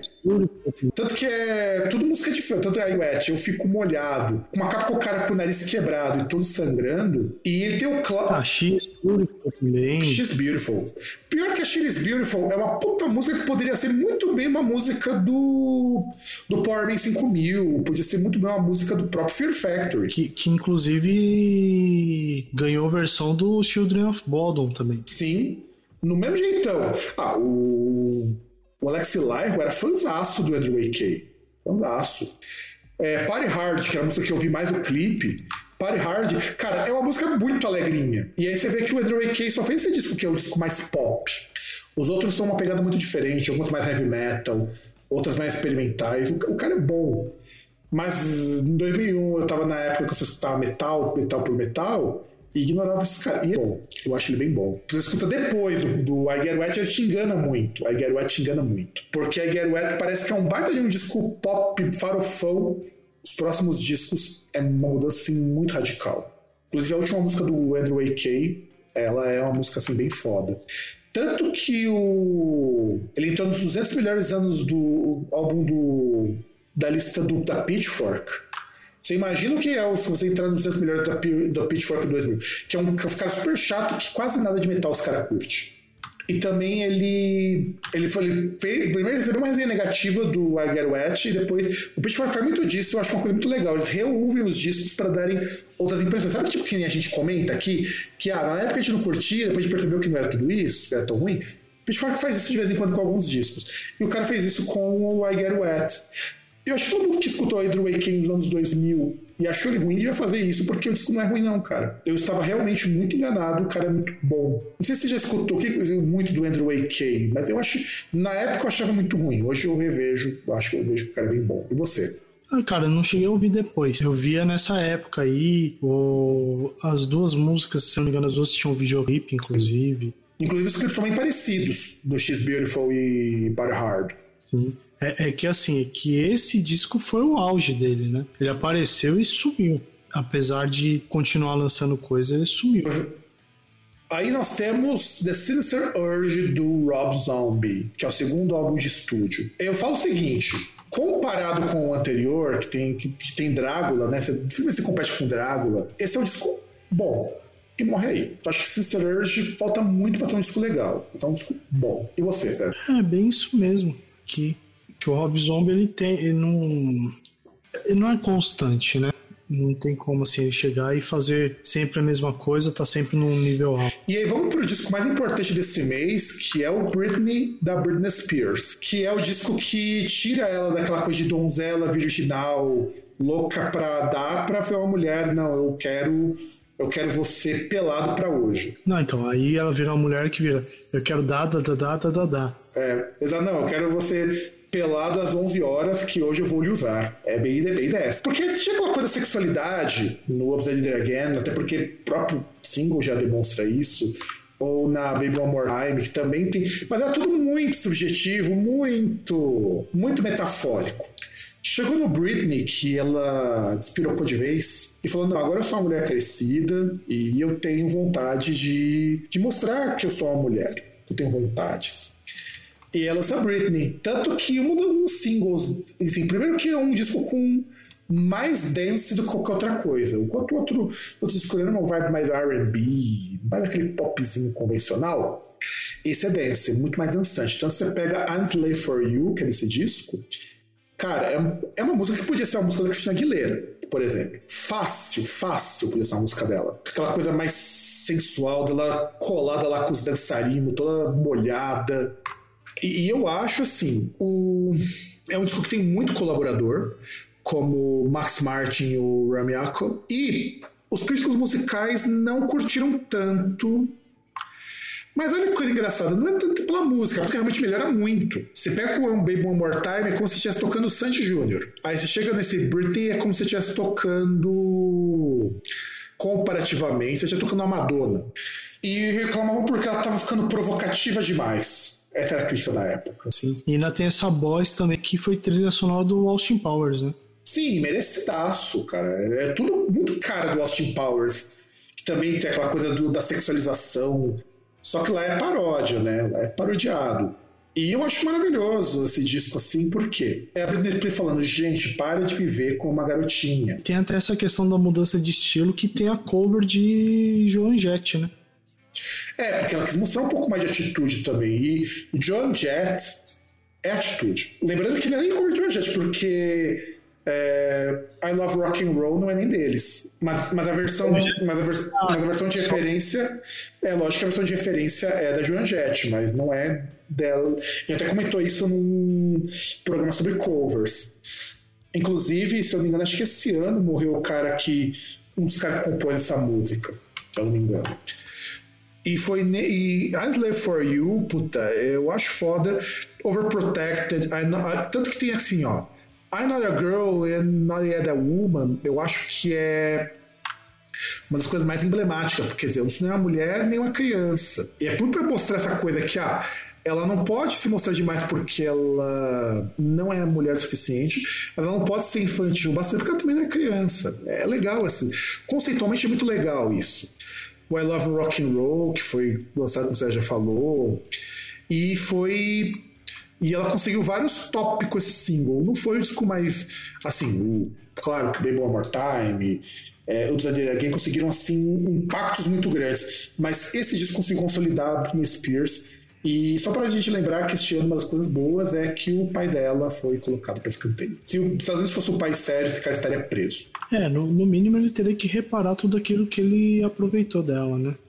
E vamos chegar em dezembro, o Clan com Iron Flag. Clan uma das coisas mais icônicas que existe no hip hop. Inclusive que voltou e ia fazer show pra cá, mas teve negócio da pandemia, né? Então, melou tudo. O Tan Clan, pra quem curte hip hop, sempre foi um ícone do lado de é, Tupac, do Public Enemy, por quê? A proposta é um pouco diferente. Era um coletivo de hip hop. Não era uma banda, não era um. Era um coletivo chamado Utan Clan. E eu acho que o Utan Clan, o Clan sempre tem uma sonoridade que fugia um pouco do hip hop padrão, porque tinha uns trecos meio reggae, meio dub no meio. Eu sempre achei esse muito, muito foda. E ele foi é, lançado pela Loud, né? Foi o segundo álbum mais vendido do Tan Clan, com 687 mil cópias. Isso com a gravadora quase falindo, a Loud Records. Só nos Estados Unidos vendeu 500 mil cópias, naquela época garantido ouro para eles em 29 de janeiro de 2002 sem o Olden Barter, né, um dos rappers icônicos, estava fora. E meio que foi uma forma do pessoal do Tan Clan sacar o cara fora, porque conforme foi passando os discos, o, o Daryl Bastard foi, foi sendo, o, o Daryl Bastard foi sendo colocado para fora, até que o cara caiu fora da banda definitivamente. E eu sempre gostei muito do Tan Clan, eu acho que esse disco, esse disco também foi um puta sucesso, porque era uma época que o R&B já estava entrando, o hip hop estava começando a voltar para as paradas do mainstream, mas não o hip hop, hip hop tipo Public Enemy, era um hip hop um pouco mais palatável. E que hoje é o trap que entra, inclusive trap feminino. Descobri que existe todo um ramo só de trap feminino que eu acho interessantíssimo, mostrando como o hip hop está servindo para esses grupos que são menos estimados possam aparecer. E tu, César, o que você acha desse, desse disco do Utan Clan? Não comentários, cara. É um, um, um, artista, só, é um grupo aí que eu não tenho conhecimento mesmo. Tá vendo? Não sabia opinar. Não, Glória Pires. Tá vendo, César? Você é o cara que precisa atualizar mais. O Tanclan era famosíssimo para quem era de periferia, cara. Não, mas eu não tô falando que não é famoso. Eu já conheço pessoas que ouviam, mas eu não ouvi. Agora vamos pegar os 100 meses definidos. Eu peguei só alguns, que já tá quase fechando o programa. E se preparem porque esse é o nosso presentão de final de ano, um programa com quase 4 horas estão parecendo o Melhores do Mundo, que grava um podcast de seis horas. Negócio, porque a gente estava comentando aqui para você ver o último programa. Vou deixar esses, esses dois que estão colocados aqui por último, que eu quero comentar os que eu não coloquei informação. Não coloquei informação. É o Chan lança. É o Chan passando por rebranding, então tenta se atualizar para tocar funk carioca, que é o que estava estourando aqui em São Paulo, como até comentamos já no programa anterior. Não. Escutei isso na época. É ridículo esse tipo. Não. Comentamos já no. Não. Você escutou, César?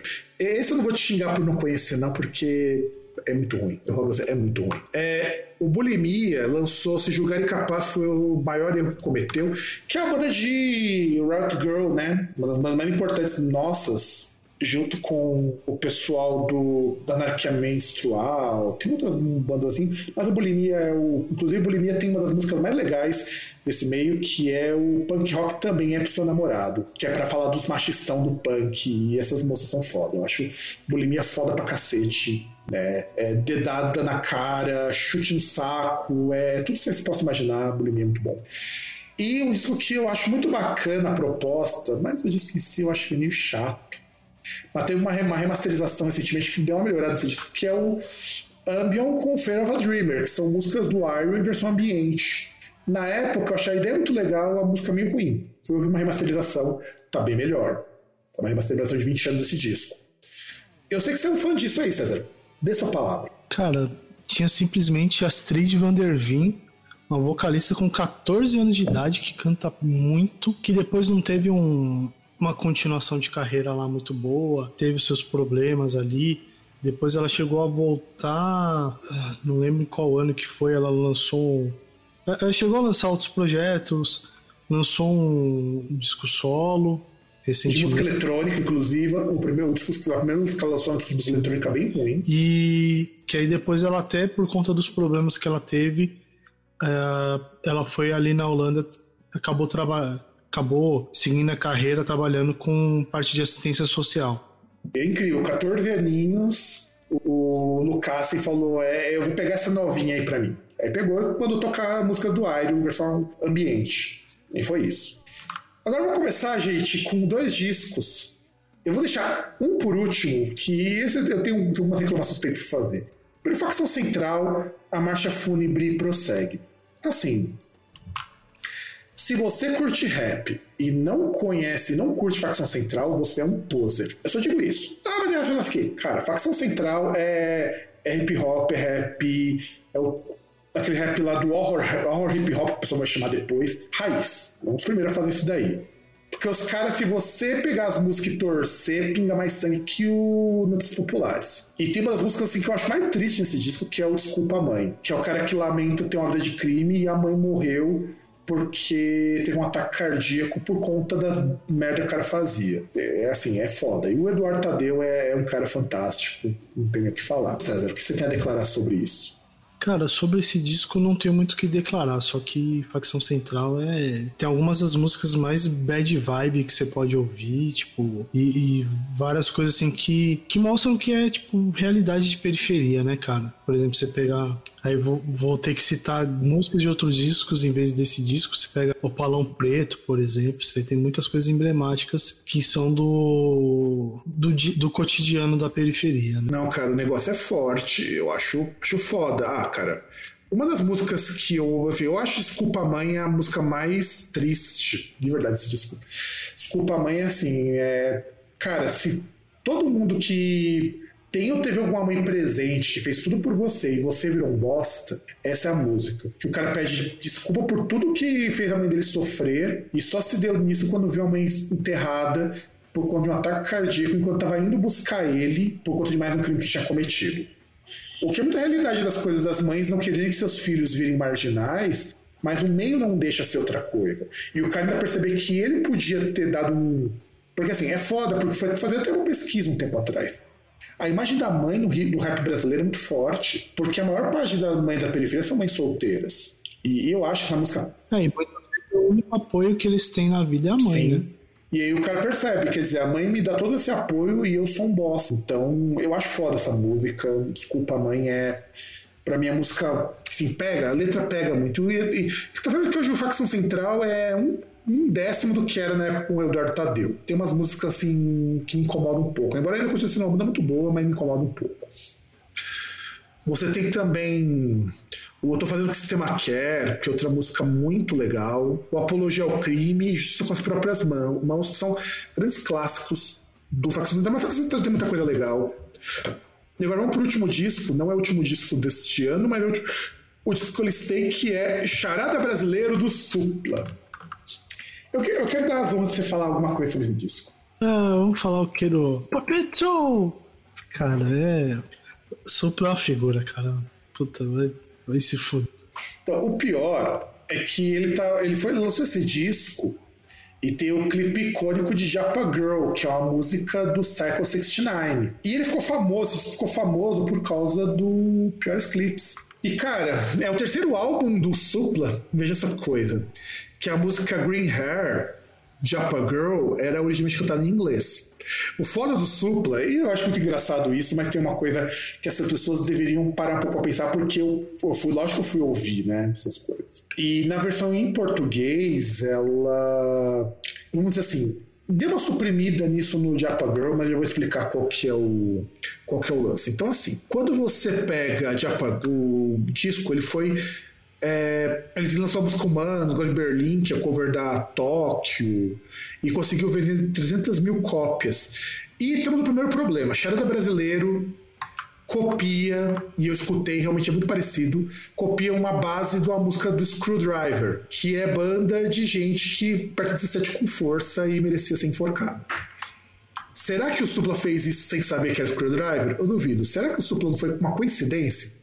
É possível que das punks tenha sido muito parecidas em alguns momentos. Mas a música lembra muito músicas do Screwdriver. Então já começamos por aí a primeira polêmica. Aí, Vamos pegar a Japa Girl, né? Japa Girl é cantada na versão do Supla, que na versão do Echo 69, com uma parte em português e uma parte em inglês. E eu gosto muito do começo, porque no começo ela diz o seguinte, ó.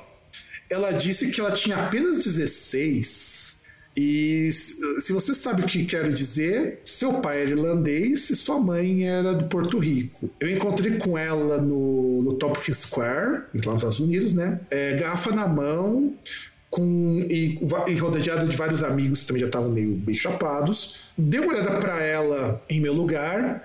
Aí tem uma expressão que não dá para trazer em português, que é o sucking such kiss, that pretty face. Quer dizer, seria alguma coisa tipo o seguinte, ó, e eu dei um beijo assim, com força nesse rosto bonito. E você percebe que é uma música de um cara pagando um pau pra uma mina menor de idade. E isso é o Japa Girl. Detalhe que a música nem era, nem era japonesa, desde irlandês com porto-riquenho. Até olho puxado em japonês. É, essa é a lógica dele. Pois é, e ele dando ideia numa, numa mina menor de idade.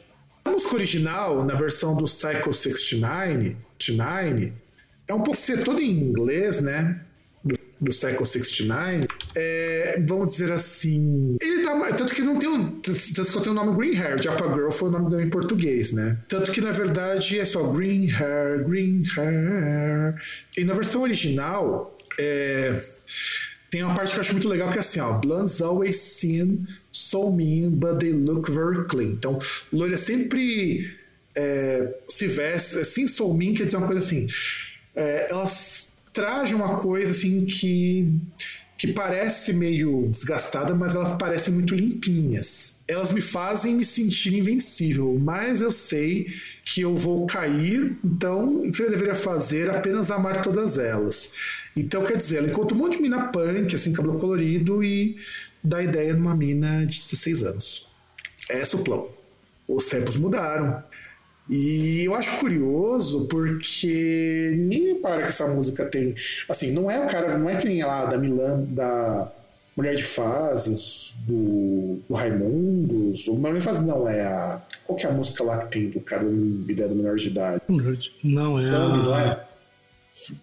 Isso. Então, e não, é, não tem aquele teor lá, mas é aquilo. O Supla foi lá pagar um pau pra uma menina menor de idade, que tava muito bêbada e eu acho complicado. E além do claro, o cover de Screwdriver. Bom, já falou demais, né, gente? Porque, caralho, na gravação aqui já passou de 4 horas e meia. Então, boa sorte se você for ouvir nosso programa. E eu quero desejar, em nome da equipe Groundcast, feliz ano novo para vocês. Espero que no ano de 2022 continuemos aqui. Quer dizer, continuaremos. Não sei se a gente vai ter algum plano, alguma coisa do tipo. Mas por hora é isso. Um grande abraço para todos. E César, deixa um recado pessoal aí. Como diria é, personagem naquele que é o melhor filme de Natal que já foi feito na história da humanidade, Yippee Motherfuckers. É isso. Eu tô com, boto toda a razão César, que é o nosso maior programa de todos os tempos mas porque eu não podia fechar o ano, dividir o programa em mais partes. Então nos vemos em 2022. Aproveitem, gente, e façam esse final de ano valer a pena. Fique com sua família, com seus ficantes, com, seu, com quem você se sentir confortável. E a gente do Grande que espera que 2022 seja um ano menos duro, embora eu duvide muito Mas disso. sim, vai ter Copa. Vai ter eleição. É, vai ter Copa. É, tem, tem, gente aí que já vai ter, ter calafrio de lembrar do vai ter Copa, mas é isso.